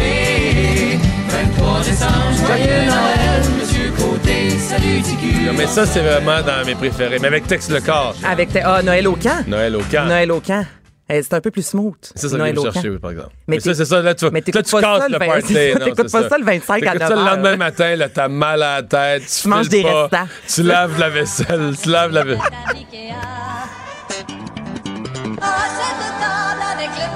Ah oui, je la connais. Non, mais ça, c'est que c'est là mais là Mais je la connais. mais ça, c'est un mélange. Mais c'est là-dedans a les tortues, là. Mais c'est pas important. Oh my God. J'a- J'adore ça. que OK, une autre, mais plus euh, tranquille. Oh. Robert Charlebois, Marie-Noël. Ça oui. aussi, c'est une de mes préférées. C'est tellement bon. Ça, t'écoutes ça? Je sais pas, quand tu mets la table avant que la visite arrive. En rafale de rire d'étoiles. Avant une grosse soirée, il me semble. C'est nous deux à l'envers. C'est quand t'écoutes ça? Dans mes rêves. Quand la visite est partie, là, Puis tu fais le ménage. seul avec ta blonde. Ah ouais. Un dernier petit verre. Un dernier petit verre. OK, et la plus euh, bizarre des drôles et tristes chansons à la fois. La plus bizarre des, des drôles, drôles, et tristes. tu vas tout comprendre, Wow. OK? C'est euh, la, vraie version, c'est John Denver. Là, moi, je vous fais entendre la version de Alan Jackson qui s'appelle Please Daddy, Don't Get Drunk This Christmas. Daddy, don't get drunk this Christmas. Attends, I ça. don't want to see my mama cry. Ben, c'est pas drôle du tout. mais c'est pour ça que je te dis que c'est drôle et triste. T'es plié en deux. Alors, pour ceux qui n'ont pas compris, s'il te plaît, papa, ne sois pas sous cette année. Je ne veux pas voir maman pleurer. Et dans la chanson, euh, il, ra- il raconte plus tard que euh, l'année précédente, son père est arrivé et il a perdu connaissance en, en raison de l'alcool. Regarde, tu ris, Mario. C'est pour ça que je te dis que c'est la plus drôle des tristes chansons. Tout ça avec un fond country où est-ce que tu bois ta bière, mais en même temps, c'est, excusez-moi, mais c'est trash à souhait, là, les paroles sages. Donc ça, c'est, ma proposition. Pourquoi tu nous l'as sorti aujourd'hui? Ben, c'est le seul moment de l'année où est-ce que je peux te la faire ça, jouer. on la remet une autre fois. Non, mais c'est parfait, cette chanson-là. Please, Daddy, Don't get drunk this Christmas. I don't want to see my mama cry. Mais c'est parfait. C'est tellement terrible. I don't want to see my mama cry. Écoute, j'ai un coup de cœur pour, Oh. cette, pour cette chanson. Et pour terminer, euh, Mario, savoir si tu m'as écouté depuis le, le début de l'année, musique. Un petit quiz pour toi culturel. Ah, un quiz culturel, ah ben là. Alors, on va baisser le son un peu. J'aimerais savoir, euh, il est sorti cette année le film qui a été le plus rentable de tous les temps. Quel est le titre? Cette année, le film le plus rentable de tous les temps. C'est un, 2,17 milliards. c'est un film de super-héros, là. Mm-hmm. Hmm. C'est sûr que je le sais pas, là. Avengers Avengers, ouais. Endgame. Mais j'ai su quand même que c'est un film de super-héros? Oh, ben, c'est- j'ai su aussi que je l'avais pas vu pour cette raison. Et voilà. OK. Il a rempli deux fois le Centre Bell, deux fois 7000 personnes et a gagné l'interprète masculin de l'année à la disque pour un style musical euh, encore un peu, ben, je ne dirais pas méconnu, mais c'est la première fois qu'un artiste gagnait pour ce style musical-là. Euh, c'est le hip-hop. Yes. Et il s'agit de... Euh, à la... euh, la, la- Loud. Loud, ah, c'est Loud. Ah oui, Loud l'interprète toute catégorie de l'année, là. ah oui, c'est ça, avec du absolument. hip-hop. Oui, oui. OK, les fans Loud ont a rempli capoté. deux fois le Centre Bell, Deux, deux fois le Centre Bell, deux fois 7000 personnes. même. Est-ce qu'on peut remettre la chanson? J'aime ça, ça mène en ambiance. OK, les fans ont capoté lorsque un gobelet de café a été oublié dans une des scènes de cette série qui a été la plus je écoutée. m'en souviens parfaitement là, de l'histoire euh, du gobelet. Je revois la, la femme assise là, avec, sur la table, Il y a le gobelet. le gobelet. Mais euh, c'est la série la plus regardée. C'est sûr que je la, La regarde plus pas. écoutée de HBO, qui est une... Ouais. euh, Game of Thrones. Game of Thrones, Game of. Thrones. Euh, OK, il met en vedette Antoine Bertrand et Louis-José Hood. Ce fut le film de l'année de l'été. Oui, bravo. Tu sais, quand tu restes au Québec, j'ai des chances reste- de savoir. OK, j'en ai une facile. Elle a annulé sa série de concerts au Centre Bell. Ouais, mais Après avoir... Elle l'a repris, j'étais là. Elle l'a repris, Céline. Céline Dion. Et je termine avec la chanson de l'année la plus recherchée sur le moteur de recherche Google de Lil Nas X. Je sais pas. Old Time Road? Oh! Oh! C'était plus recherché, ouais. C'est la plus recherchée, effectivement. Hey, la bravo, cette chanson-là? Mais oui, t'as connais. Parce que je sais non, pas non, que je la non, mais je vais pas te la chanter. je vais pas te la chanter. Mais là, on a juste Casse-Noisette, fait que je peux pas te la faire jouer. Bah. OK. Et il est revenu à la radio après avoir été banni pendant de nombreuses années. Qu'est-ce que c'est? Revenu à la radio après avoir été banni. Euh, il est revenu à la radio. Ah, euh, à la radio, euh, c'est pas un animateur de radio, mais en musique. En musique. Ben, c'est pas encore Éric Lapointe, mais c'est Michael Jackson. C'est Mike, c'est pas encore Éric Lapointe. Hey, j'aurais dû te poser une question sur lui. Voilà. Est-ce qu'il est-ce qu'il roule encore à la radio? Je pense pas. là. Non, il y a de non non non, les radios ont enlevé Éric Lapointe. On Donc ça fait beaucoup beaucoup d'espace pour d'autres artistes euh, québécois parce que Lapointe jouait énormément On a notamment. enlevé Éric Lapointe, mais on met Michael Jackson. Ouais, mais là Michael est revenu après avoir été enlevé pendant un bout donc j'imagine. Il y a un temps, même, euh, il y a un temps, un de temps puni- purgatoire, Il y a un ouais. temps de punition. Ouais, absolument. Hey, joyeux Noël. c'est comme la prison. Là. Michael Jackson a fait son temps. là, comme Il si- est sur le banc de punition. Là, il a fait son temps, fait qu'on lui a pardonné. OK. Hey, joyeux Noël à Hey, toi! joyeux Noël, tu vas boire des bulles dans une vingtaine de minutes, mon Je vais boire des bulles. Hey, bulles. on s'arrête. Bye bye. Pendant que votre attention est centrée sur cette voix qui vous parle ici, ou encore là, tout près ici, très loin là-bas, Celle de Desjardins Entreprises est centrée sur plus de 400 000 entreprises partout autour de vous. Depuis plus de 120 ans, nos équipes dédiées accompagnent les entrepreneurs d'ici à chaque étape pour qu'ils puissent rester centrés sur ce qui compte, la croissance de leur entreprise. Le retour de Mario Dumont, l'analyste politique le plus connu au Québec. Cube Radio. Autrement dit. Il y a une controverse ici dans l'équipe à savoir est-ce que le Père Noël de Cube Radio, le Père Noël est pendant les, les- les- les promos, euh, Oui. est-ce qu'il- est diabolique? Oh, oh, oh. Tu sais, il y, y a comme un peu d'écho dans son... Moi je, moi, je pense que le Père Noël est diabolique à la base. là. Ah oui? Il y a, il y a quelque chose, il y a quelque chose. euh, Quelque il y a chose qu'on qui sait pas, Il y a quelque chose qui cloche. là. Il fait de la sorcellerie, il se promène au travers du Moi, je pense monde. qu'il est juste bedonnant, là, puis ça, résonne, ça, résonne, ça résonne un peu plus. Là. Écoute, je sais Je pas. crois pas qu'il est diabolique. Moi, je crois pas ça. Bon. Bon, euh, la cour d'appel, c'est assez surréaliste. là. C'est l'euthanasie d'un chien qui avait fait six blessés, deux enfants, qu'on pensait être un automatisme.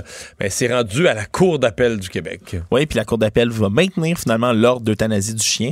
Tu l'avais dit, à Montréal-Nord, 6 blessés en août 2018. Donc, ça euh, fait c'est 16 con- mois. Dix- Ouais. ouais, plus que 16 mois. Que ça. que Qu'on parle de ça. C'est rendu à la cour d'appel l'idée qu'il faut abattre un chien qui a agressé des, qui a attaqué des enfants. Six, pour être précis. Oui. Et donc, maintenant, c'est confirmé. euh, L'ordre d'euthanasie euh, a été là. là. Après la Cour d'appel, je, je pense pas que ça puisse se rendre bien plus loin. À la Cour suprême? La Cour suprême? Ben, non, si ou- théoriquement, ça peut, mais... Si Matt Goldwater est derrière ça, pourquoi pas la Cour suprême? Les neuf, neuf juges qui se penchent sur la- l'avenir d'un chien qui a- serait intéressant.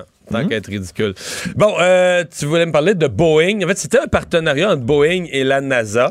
Euh, il se jouait gros aujourd'hui parce que c'était c'était un peu la, la, la, la- on va dire la, la nouvelle phase, la nouvelle vie là, de l'expérience spatiale américaine, la capacité d'envoyer des gens vers la Station spatiale internationale.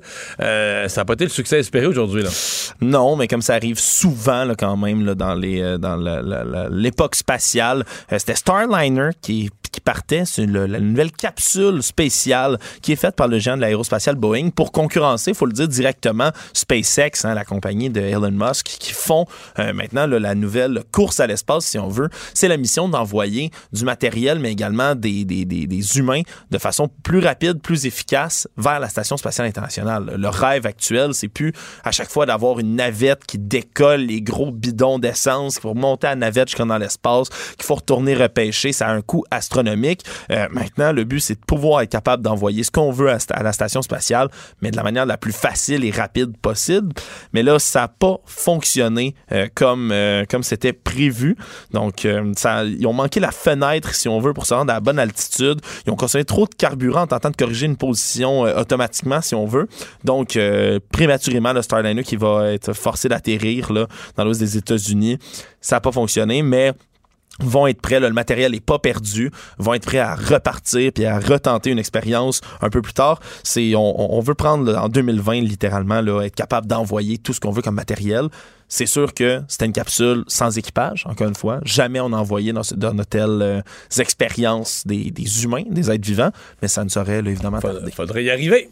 Et euh, ben, on parle encore du président Trump euh, parce qu'on est, on est toujours dans les suites de sa, son impeachment. Euh, et il y avait en plus un débat démocrate. Ils ont parlé de lui. Hein? Beaucoup, beaucoup, extrêmement beaucoup, parce que le débat démocrate finit par revenir un peu à la question de euh, qui va être capable de défaire Donald Trump. C'est quand même lui le- l'ennemi au bout de la ligne lorsque tous les candidats vont s'être affrontés puis qu'il va n'en rester euh, qu'un seul. C'est de battre Donald Trump. Mais hors de ça, ils ont fait toutes sortes d'échanges au travers. Ils parlaient beaucoup de l'argent dans la politique, euh, comment gérer l'argent, comment combattre la corruption. Évidemment, il y a eu quelques pointes là, qui sont venues. Joe Biden, son fils Hunter. euh, mais le thème de Trump, le menteur pathologique, comment le battre, euh, comment être capable de vaincre ces réductions d'impôts qui vont chercher euh, des grandes classes de gens au travers de la société américaine. Donc, il y a eu des vifs échanges tout de même, des vifs échanges. Puis euh, ça, ça, ça, ça a bardé un tout petit peu, mais on n'est pas plus près de savoir qui va affronter Donald. Mais, mais reste que je suis pas sûr que c'est une bonne stratégie parce que, comment dire, celui là, dont on parle toujours, là, ils disent que, mettons, les réseaux sociaux, celui dont on parle le plus souvent finit par gagner. C'est fou à dire, mais même si on en parle en mal. bien, Ben oui, c'est ça. mais. Et, et tu te retrouves dans un débat démocrate où, au centre des débats, ne se trouve pas le peuple américain, mais bien l'ennemi. Mais l'individu Donald Trump, qu'on l'accoche au passage, je comprends, mais il y a un point où ils vont le faire gagner. S'ils sont pas capables, de- le Parti démocrate n'est pas capable de se consacrer sur le bien-être des Américains, la réalité des Américains, parler au monde et, et juste obsédé sur Donald Trump. Il joue son jeu, puis à ça, à ça c'est lui qui va gagner. En tout cas, c'est mon, euh, c'est mon opinion que le Parti démocrate a ça Ouais, euh, comme problème. Il faut dire aussi que dans tout ça, là, il y a eu aussi des pointes lancées sur Joe Biden, quand même, qui, lui, un de ses plus gros points où il doit se prouver, c'est non, non seulement qu'il est passif sur certains enjeux, mais aussi qu'il a 77 ans. Hein? Si Trump est devenu... Mais le Bloomberg en a 78. Ouais, ouais, aussi, mais Bloomberg, lui, qui, qui, qui pré- préfère le faire, euh, euh, 60 faire débat un peu partout. 15-16. Ouais, c'est ça. C'est, spécial quand même. là. Ouais, c'est ce qu'on disait euh, l'autre fois, je pense, on, on en, on en Ouais, discutait. ouais. Au fait qu'au Canada, euh, les candidats, les chefs, sont ces jeunes, jeunes, jeunes. Ben, il y en a deux qui avaient. euh, Est-ce que Jack Metzing avait 39 ou 40? Je pense qu'il avait eu son 40. Andrew Scheer venait d'avoir son 40. À la dernière élection, on avait deux chefs qui avaient tout juste la barre de 40 ans. Justin Trudeau était le plus vieux, je pense, à 46. Là. Euh, ou 47. Elisabeth May? Oui, non, mais je parlais des trois principaux. Ouais, ouais, ouais, ouais. Euh, François Blanchette et Elisabeth May étaient effectivement dans la cinquantaine, mais avec peu de chances de, de- de se faire élire.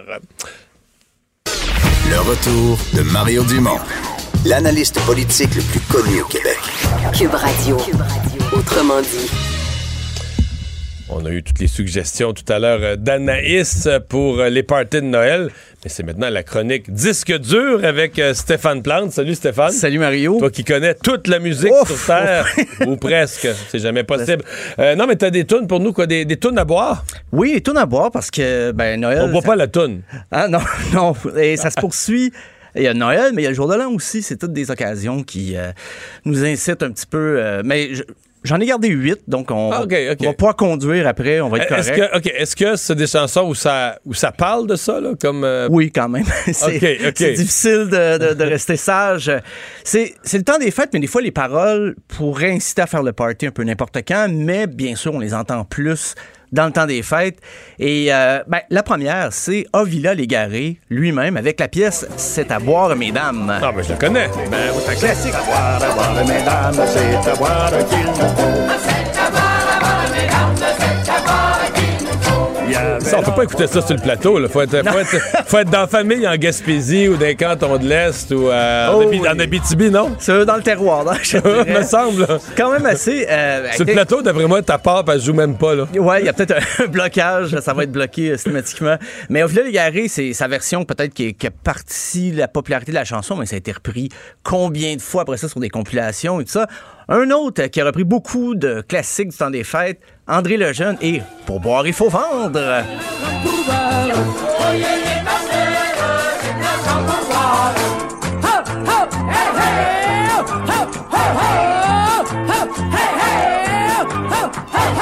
Est-ce que c'est du jazz, ça? C'est oh, du jazz fusion.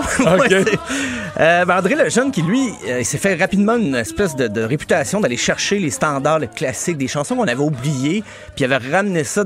Ça, c'est de. Tu as eu une 75. émission de télévision pendant une couple d'années. Il Quelques était, euh, années. euh. C'était un incontournable. Il était à la télé tout le temps. Il fait encore des spectacles. euh, Peut-être pas un rythme aussi effarant il a quel âge, André Le... qu'André- André Lejeune avait un certain âge quand moi j'avais eu- quand j'avais 8 ans. Là. Ça fait 40 ans de ça. Ben, Je pense qu'il a passé 80. Si tu Ouais. nous entends, André, euh, confirme avec nous. Euh, ça, c'était sur l'album Soirée québécoise. Je sais pas si tu avais ça dans... Beaucoup de familles avaient acheté ça en 75. Puis on- ils l'ont réédité plus tard avec une grosse tourtière ou un pâte à viande, là, selon. Euh, puis c'était écrit Soirée québécoise en ketchup. sur Ah le- Et ça, c'est un classique enregistré live. Donc, on entend du monde qui chante un peu partout. C'est mixé à peu près, mais bon, ça, ça- le, le party se communique bien. Euh, la prochaine, ben, c'est la, famille la plus connue de Ah, chansons. André. Lejeune, là, il y a 85 ans. 85, j'étais à 85 trois ans. ans de- Ouais, ouais, ouais. Puis euh, les, prochains, ben, c'est la famille Souci et prendre un verre de bière, mon minou. Ah, ben là, ouais. Hier soir, chaud avant hier, chaud encore ce soir et puis chaud tout le temps. Chaud hier soir, chaud avant hier, chaud encore ce soir et puis chaud tout le temps. Prendre un verre de bière, mon minou, la famille La famille Toussaint avait aussi fait le reel de Rivière-du-Loup. Ah oui, ben, ils, ont- ils ont enregistré tellement d'albums, eux autres, de Noël, de chansons folkloriques. Ils ont commencé en 49. Et les descendants de la famille Souci font encore des spectacles. Ah ouais? Oui, et ça, c'est c'est drôle parce que des fois, tu as des chansons chantées par les, les enfants de la famille Souci, mais ils chantent des chansons comme Prendre un verre de bière, mon minou, ou Y a-tu de la bière ici? Mais c'est des enfants de 10 ans qui chantent. c'est fantastique. J'adore ça. Euh, mais c'est vrai, euh, Yannick Sou... Euh, Soucy Marsan, qui est le petit-fils du chanteur, compositeur, violonneux Fernan- Fernando Soucy, qui a commencé. premier? Le premier en 49.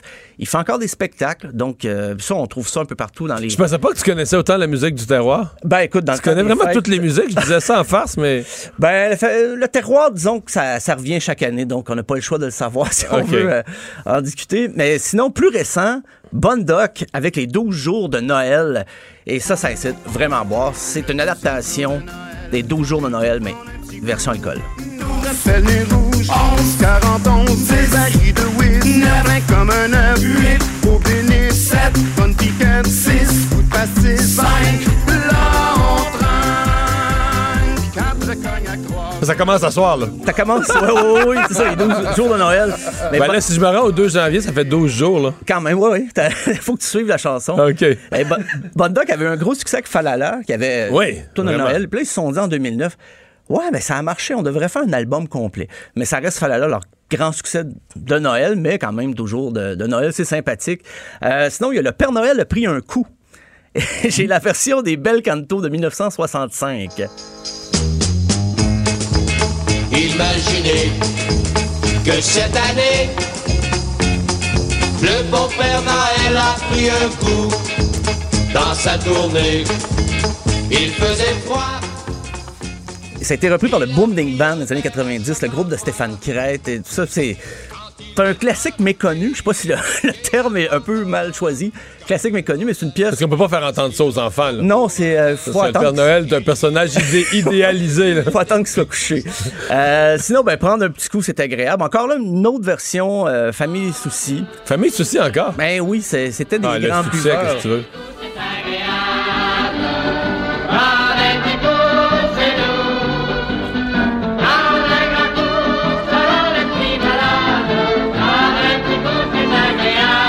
parce que Stéphane, d'après toi, c'est une chronique champagne. Si tu continues, va boire à même la bouteille. Il faut voir un barrage de police. Tu vas boire à même la bouteille.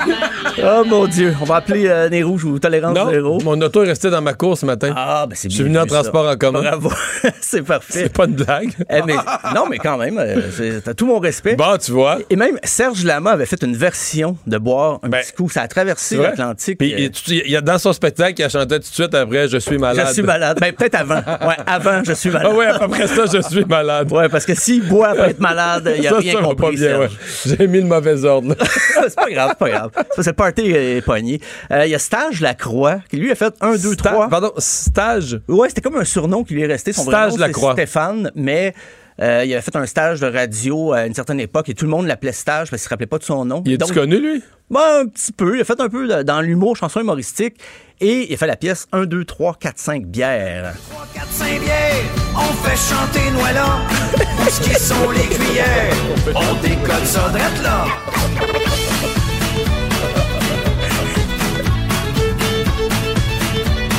Mais c'est très bon. Oui, quand même. J'ai euh, jamais entendu ça. c'est, ben, lui, il faisait dans Je la suis content que chanson. tu élargisses ma culture. Humoriste. Oh! Personne m'a jamais dit que j'élargissais sa culture en faisant jouer du stage Lacroix, mais merci Mario. Et en terminant, ben, le classique des classiques, la bottine souriante et le réveillon du jour de Ah ben là.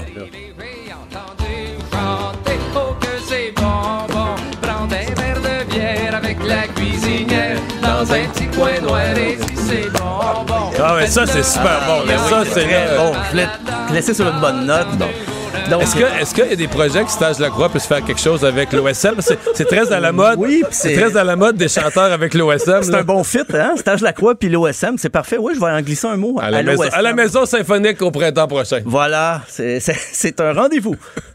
Stéphane, merci beaucoup. Joyeux Noël. Merci, Bonne année. On des s'arrête. Les têtes enflées. Voici Master Bugarici. Hey, Master qui connaît Stage Lacroix, là. Ben, il y a- il y, a déjà un hit semi-commercial. Hein? Je, je, si- sûrement, tu te rappelles du nom. Je me rappelle pas du titre.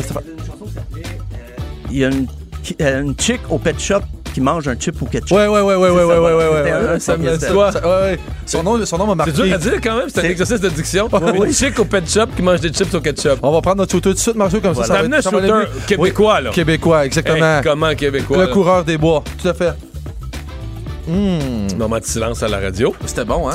C'est excellent. Non, le coureur des bois, c'est super bon. Là, on s'en va en vacances, Mario. Je vais- je- je- je- J'étais un peu rebelle de nature, mais là, j'ai décidé aujourd'hui que... ça? j'ai dit, je perds ma tête aujourd'hui. Je vais essayer de faire plaisir à Mario. Je sais que t'es un gars qui aime beaucoup tout ce qui entoure les animaux en général. La zoologie, oui, bien sûr. La zoologie, puis évidemment, je allé, euh, je suis allé assez niché parce que je sais que t'es ferré, puis je sais que tu sais tout. Donc, oh, tu me passes ça au zoo de San Diego, non? non, non, mais je te laisse le choix. Soit une devinette, soit une devinette sur le, le lézard à cornes ou sur le verre plat. On y allait avec le verre verre- C'est plus, c'est plus mystérieux. Je suis content. Le ver plat qui est euh, hermaphrodite et qui peut aussi générer, euh, régénérer tous ses membres, a trouvé un moyen extraordinaire pour se défendre lors du duel avec un de ses congénères pour se reproduire. Tu euh, Tu sais- tu sais, euh, quand les animaux ils chicanent entre eux là, pour, pour se coupler, là, eux sont hermaphrodites. Ben, il faut quand même qu'ils s'accouplent. faut qu'il se batte avec lui-même. Pas avec lui-même. Il se bat avec un congénère, mais c'est de la façon qu'il se bat, puis avec quoi qu'il se bat qu'on cherche aujourd'hui. Puis ça, ça fit aujourd'hui. Je pourrais pas te demander ça toutes les semaines, Mario. Donc, avec quoi il se bat? ouais. Donc, hermaphrodite, veut dire qu'il y a les deux sexes. Ouais. Euh, il se bat avec ses congénères. Ben là, un verre, euh, soit qu'il se bat à coup de queue ou à coup de tête, là, parce qu'il n'y a pas de patte, là. Ah ouais, déjà. À coup de queue, tu dis? Ouais. Mario, tu, peux, tu, tu joues pas, là. On joue pas. Mais je sais pas, qu'est-ce que tu as, un verre? C'est un verre, il y a deux bouts, là. T'entends quoi quand tu dis par queue? je peux pas croire que c'est en avec Mario Dumont de ça. Ok, mais il se bat avec son organe génital. Oui, ils font des combats de pénis, Mario. C'est même pas une blague. Parce que tu sais quoi? Ils en ont deux chaque. OK. Puis, ça devient des que ça devient de l'escrime. Ils se font de l'escrime. Puis tu sais pourquoi? Ils veulent absolument pas perdre pour une seule raison. Et c'est, c'est très vrai, supposément dans l'article. C'est qu'ils veulent pas être maire. Parce que celui qui perd, c'est lui qui va se faire accoupler. OK. Puis il veut pas. Il veut absolument pas. Je suis surpris que tu aies pris celle-là. Ouais. En fait, ce, en fait, ce qu'il réussit à faire, c'est, quand même assez incroyable parce qu'il peut régénérer parce que là, ils, ils peuvent se battre à mort aussi, là. Jusqu'à temps que ça brise. Jusqu'à temps que l'escrime, ça soit fini. Mais ça repousse. Ça repousse, t'en plein ça, Mario. Non, mais c'est les verres, les serpents, de ça repousse, là. Ouais. Mais euh, pas que le verre plat avait une vie quand même aussi enlevante.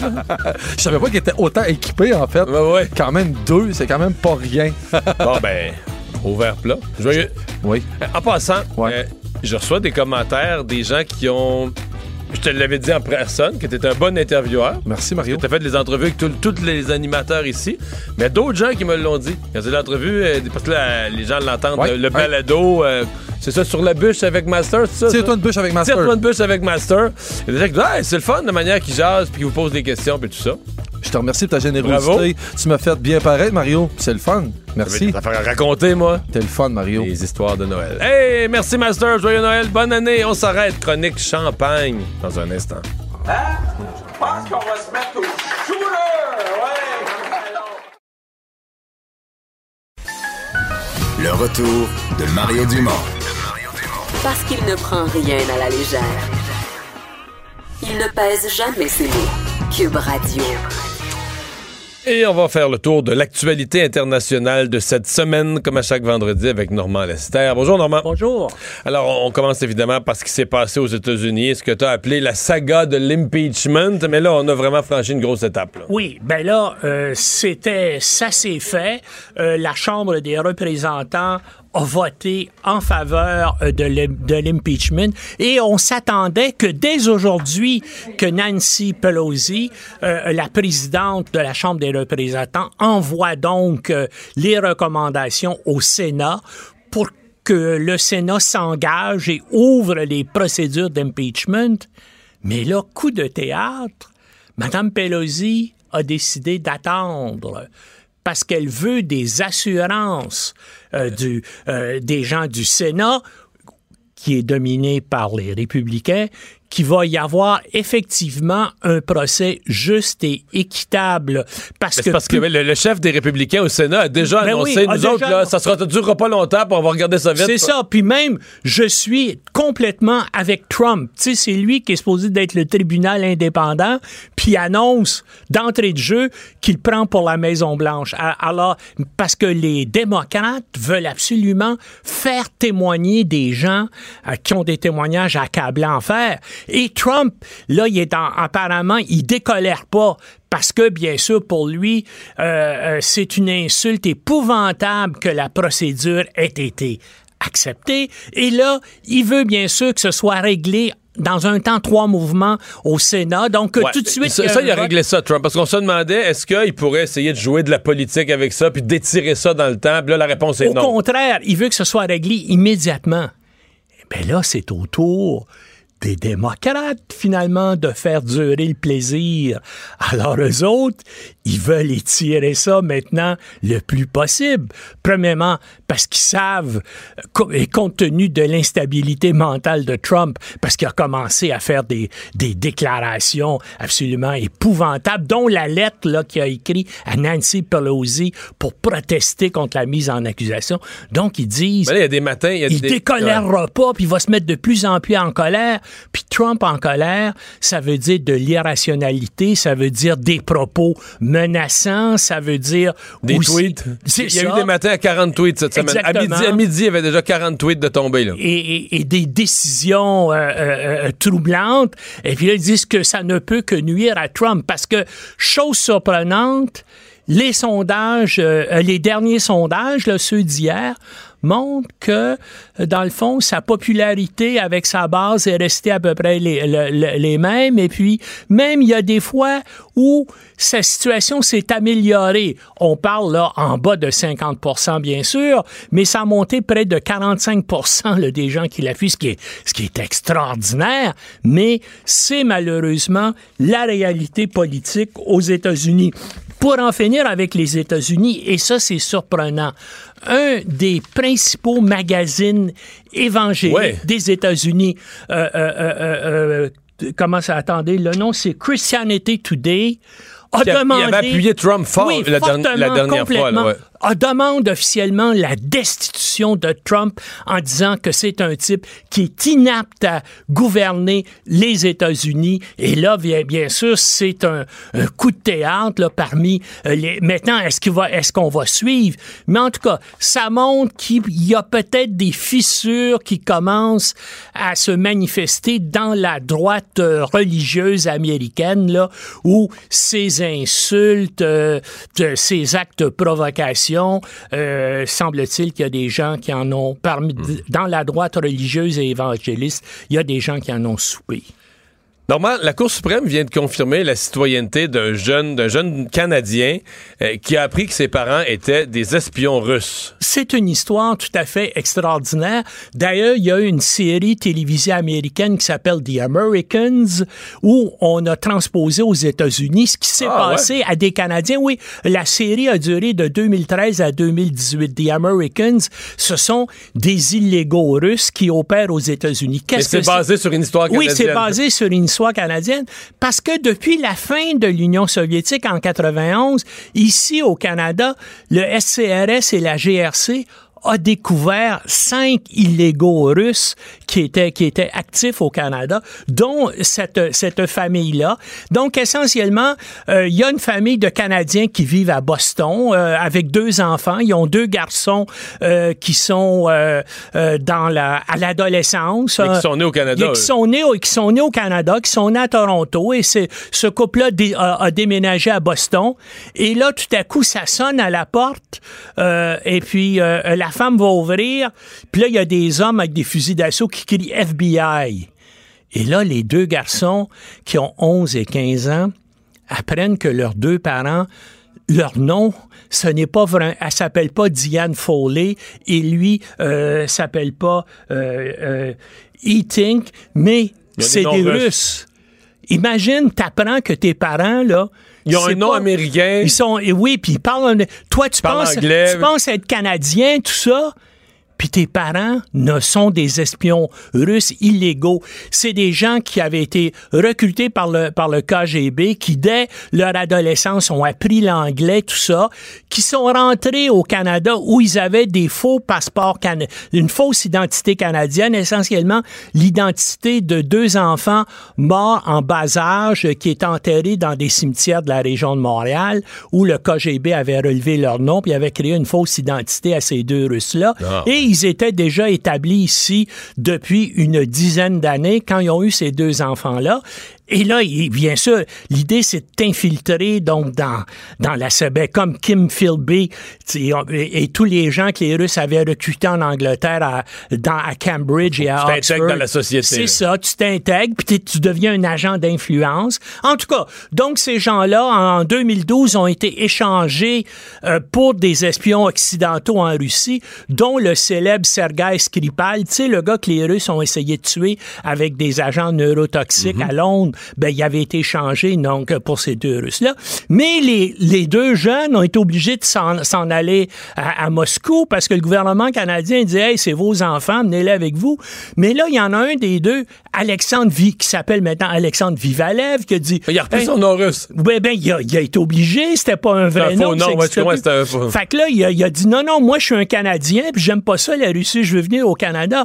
Puis là, ben, lui, la- officiellement, c'est un enfant né au- en sol canadien. oui, c'est ça, oui, c'est un Oui, mais quand tu es un enfant né en sol canadien de personnel à l'emploi d'un gouvernement étranger, Ça ne s'applique pas. Oh. Alors, c'était ça qui est devant la Cour suprême. Et puis, évidemment, son argument à lui, et puis la Cour suprême, donc, a donné raison en disant, oui, mais ces deux euh, espions russes-là avaient pas de statut diplomatique au Canada. Donc, les règles de la diplomatie ne s'appliquent pas. Et donc, Alexandre Vivalev et son frère euh, euh, Timothée ont droit d'avoir la citoyenneté canadienne. Maintenant, il y a des informations qui circulent où les services de sécurité canadiens, CRS, GRC, disent ben, euh, on est sûr, Alexandre Vivalev, c'est sûr qu'il veut revenir ici. Mais les autres soupçonnent que son frère était au courant de, de la véritable identité euh, Des des, parents. parents. Et qui voulait peut-être lui-même s'engager dans le même domaine. Mais en tout cas, on en est là pour l'instant, mais ce qui est sûr, c'est que Alexandre Vivalev, lui, va obtenir la citoyenneté canadienne. Mais c'est un gars, ça va le marquer pour toute sa Ah oui. Imagine, t'apprends à 15 ans que des parents que tu connais. Puis il faisait tout pour en faire des bons Canadiens. Quand il était à Boston, il, l'a- il- il les avait mis, les deux enfants, dans une école bilingue français-anglais. Il les amenait souvent au Québec pour que ces gens-là Connaissent se le Canada. Canadiens, ils connaissent le Canada. C'est fort quand même. Ouais. Euh, Il faut se parler de l'Inde parce qu'il y a des manifestations et je dois dire, il faut, faut que tu prennes le temps d'expliquer. Euh, J'ai rarement entendu une affaire semblable sur Terre. là, C'est que il y a des centaines de milliers euh, de, de, réfugiés euh, de pays musulmans qui sont à l'heure actuelle sur le territoire de l'Inde, à qui on est prêt à accorder ou pas la citoyenneté, Ben, carrément sur des motifs religieux. Oui, essentiellement, euh, il y, a, il y a une loi qui dit, ben voilà, on va accorder à aux gens qui demandent l'asile politique en Inde, il y a, on va en faire une loi pour l'accorder, sauf que ça ne s'applique pour les gens qui viennent euh, euh, de, de l'Afghanistan, pour des, pour des gens qui viennent du Sri Lanka, pour les gens qui viennent du Bangladesh et tout ça, mais ça s'appliquera pas aux musulmans. Évidemment, Ça passerait pas la Charte canadienne des ben droits non, et libertés. absolument pas. Et là, bien sûr, tous les pays musulmans protestent. Puis aussi, il y a 200 millions de musulmans déjà en Inde. Et puis eux autres aussi, là, sont pas contents. Alors, ça crée d'immenses manifestations. Mais la loi dit carrément, on va intégrer ces gens-là comme citoyens Sauf- indiens. Sauf les musulmans. Sauf s'ils sont musulmans. Puis oubliez, oublie pas, l'Inde est devenue indépendante en 1947 où l'Empire britannique des Indes a fini Mhm. là. Et là, ça a créé une terrible guerre civile entre les hindous et les musulmans. Ça a fait des dizaines de millions de morts et ça a fini par la partition de l'Empire anglais des Indes entre le Pakistan et puis l'Inde. Pakistan Étant majoritairement musulman, ça. Inde très majoritairement hindou, mais encore avec 200 millions euh, euh, euh, de, euh, euh, de musulmans. Et là, pour la, pour la première fois, avec le nouveau euh, président Narendra Modi, c'est un groupe euh, euh, hindou extrémiste qui a, le, qui, a le, qui a le pouvoir. Et il y a déjà eu des troubles au début de l'année parce que le gouvernement indien a décidé d'annuler l'autonomie dont euh, euh, jouissait le Cachemire. Ouais, parce qu'il faut voir que les 200 millions de musulmans sont pas répartis partout dans le Non, pays. non, là. ils sont, dans le nord, euh, pas de- loin mais du... notamment au Cachemire. Et déjà, il y a eu des conflits euh, régulièrement. Il y a des conflits entre l'armée indienne et l'armée pakistanaise le long de la frontière de partition du Cachemire. Et là, l'Inde abolit carrément. C'est comme si le gouvernement du Canada abolissait l'autonomie du Québec en disant dorénavant les lois du Québec ne s'appliquent plus, c'est la loi fédérale canadienne qui s'applique. On le. Alors, il y a ça. Et puis le problème, c'est que, bien sûr, ces deux pays-là qui se détestent depuis l'indépendance de l'Inde, donc depuis 72 ans, les deux maintenant ont des armes atomiques. Alors, il y a un danger. Et ils sont combattus. là, de- en 72 ans, il y a eu au moins cinq conflits importants. Mais cette année, Et- là, ben ou oui. pas- début d'année ou au fin de l'année passée, il y a eu des tirs. Ah puis- oui, puis il y a eu euh, des, des avions, euh, des puis- affrontements aériens et tout ça. Donc, ce sont des, ce sont des pays qui sont pratiquement en état de guerre. Et là, ben, il y a un nationalisme virulent, un nationaliste virulent qui est un parti aussi extrémiste hindou qui est au pouvoir en Inde et ça augmente les dangers de conflit avec Ben, On pourrait envoyer. Justin Trudeau pour y faire la leçon sur les droits, sur les droits de la personne. Ça irait bien. Euh, finalement, tu voulais me parler de la femme d'un espion diplomate américain. Euh, en fait, c'est- à la base d'une histoire de, histoire, euh, conduite dangereuse sur la route ayant causé la Essentiellement, mort. la femme sort d'une base militaire américaine en Angleterre, puis comme c'est une Américaine, elle conduit du mauvais côté de la route, puis elle tue un jeune Britannique. Alors, elle évoque immédiatement le statut diplomatique de son mari et elle fuit aux États-Unis. Donc, elle a pu sortir du pays. Elle, elle a pu, oui, elle a fui aux États-Unis. OK. Mais là, les Anglais commencent à regarder ça. Puis ils disent, oui, c'est vrai, il était sur une base militaire. Oui, c'est vrai, son, son mari est un Américain. Sauf que c'est un espion américain. Il n'y avait pas de statut euh, diplomatique. Alors là, ils ont décidé Mais même avec un statut diplomatique. oui, il pouvait évoquer, oui, un, diplomate, euh, t'as le droit, euh, puis ça arrive, c'est arrivé régulièrement au Canada où des. Mais il va être jugé dans son pays. Ben peut-être, on Pour le même l'espère. crime. On, on l'espère, mais ça n'arrive pas toujours. Et au, au Canada, on, on a expulsé plusieurs personnes comme ça, notamment qui ont frappé des gens parce qu'ils étaient en état d'ébriété, des choses comme ça. Ils invoquent le statut diplomatique et ils peuvent s'en tirer. Mais là, ça va créer des tensions entre Trump et Johnson parce qu'en Ang- en, en Angleterre, ça fait les manchettes des journaux, tout ça, tu sais. Cette femme qui tue un, un jeune Britannique par, euh, par- à cause de le, le fait qu'elle sait pas conduire, puis elle sauve aux États-Unis. Donc, les Anglais veulent, puis il y a des sondages qui montrent qu'ils veulent qu'elle revienne. Maintenant, est-ce que Johnson va réussir? Est-ce que Trump, Intervenir auprès de est-ce Trump. que Trump? Va la laisser sortir? Donc, ça risque de créer des, des tensions entre les Anglais et les Américains au moment même où les Anglais ont vraiment besoin de l'appui des États-Unis. Pour le Brexit, pour le 31 janvier. Hey, Normand, merci beaucoup pour toutes ces chroniques euh, durant toute la saison. Joyeux Noël. On se retrouve Joyeux Noël, on se retrouve le 13, c'est ça? le 13 en 2020. Le retour de Mario Dumont. Joignez-vous à la discussion. Appelez ou textez 187 Cube Radio. 1877 827 2346. On a une caméra en studio. Ceux qui vont voir les images, là, ça fait peur. J'ai l'air d'être, j'ai l'air d'être derrière une barricade, Alexandre. Euh, tout à fait, là, une palissade même. une palissade euh, de bouteilles de, de mousseux, de champagne. Et euh, on les boira, boira pas tout ça. Là. On va le dire tout de suite. Là, on va être clair là-dessus. Euh, Marie-Claude Zélilo, chroniqueuse en 20, avec nous. Bonjour. Bonjour Mario. On a du beau stock, là. Ben, c'est vendredi aussi. Hein? C'est vendredi, mais c'est aussi le temps des fêtes. Il se boit beaucoup, beaucoup de bulles durant le temps des fêtes, là. hein? Oui, je pense qu'on associe les bulles euh, vraiment à la célébration. Hein? Ouais. Ben, euh, début, on reçoit beaucoup de visites. Fait quand la visite arrive, des fois, c'est le fun de partir avec des bulles. Oui. Euh, puis, il veut, veut pas, quand minuit sonne, puis le premier de l'an, toutes sortes de petites occasions là, pour les ressortir. fait qu'on a envie de prendre euh, du mousseux. En fait, on, on- on- on remarque qu'il y a plusieurs sortes de mousseux pour toutes sortes d'occasions.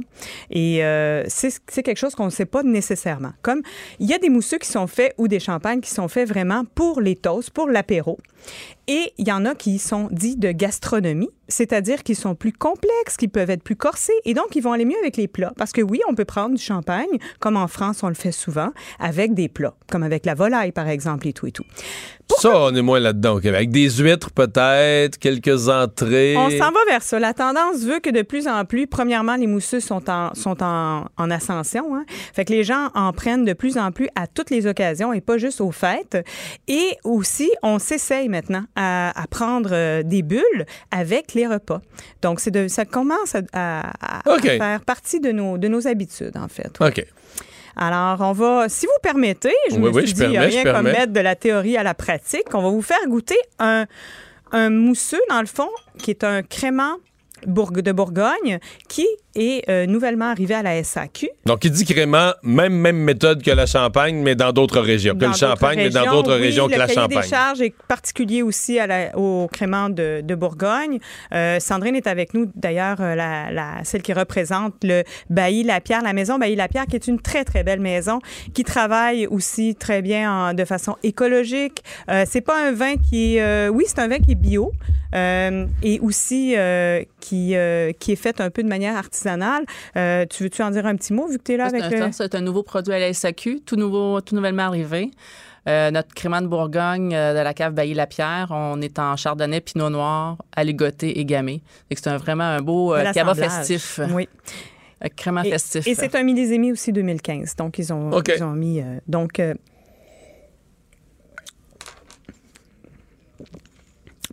le vin est un petit peu chaud, ce qui permet de faire ressortir aussi les arômes. Ça nous permet pour nous de- Mhm. de, voir.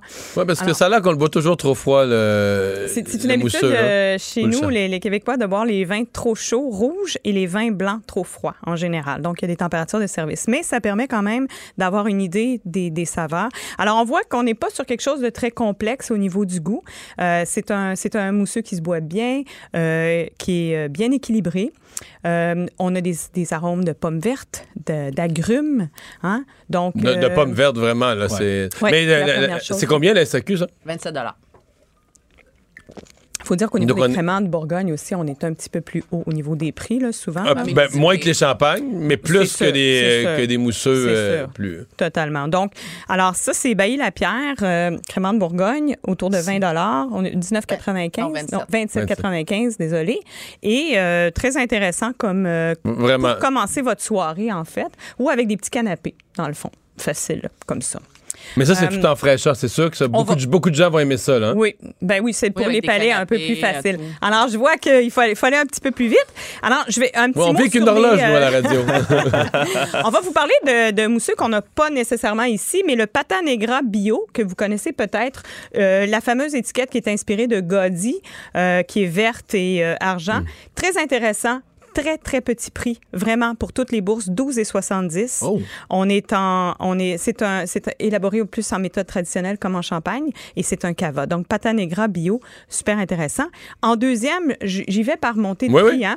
Euh, on parle de Pares Balta, que vous connaissez sûrement, le rosé, euh, appellation Cava encore, donc il nous vient de Catalogne, 16,85.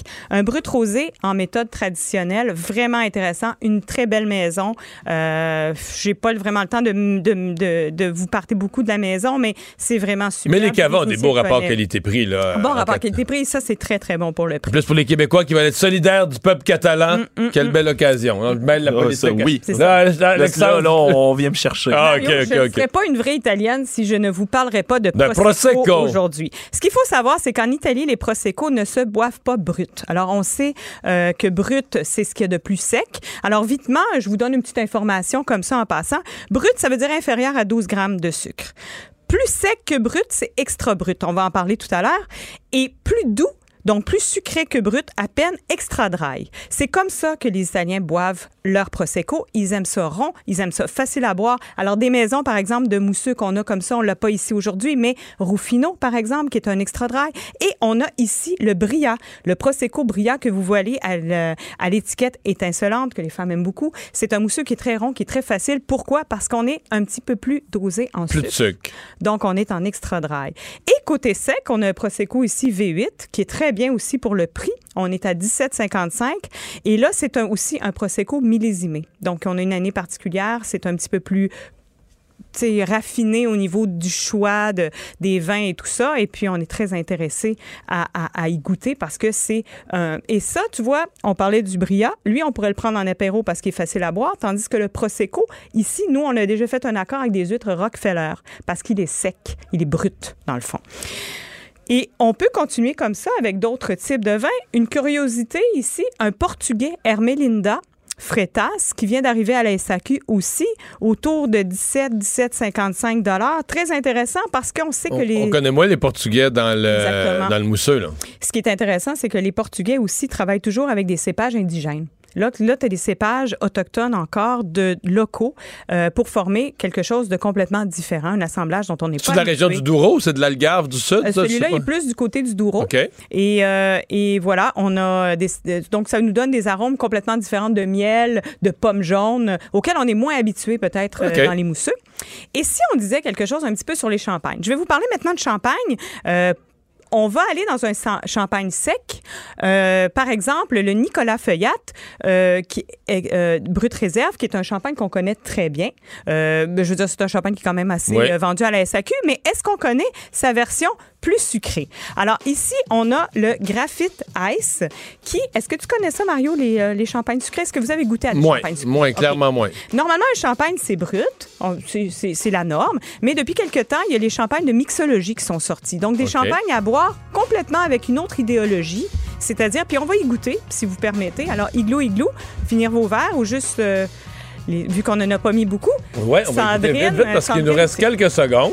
alors, vous allez voir, c'est complètement différent.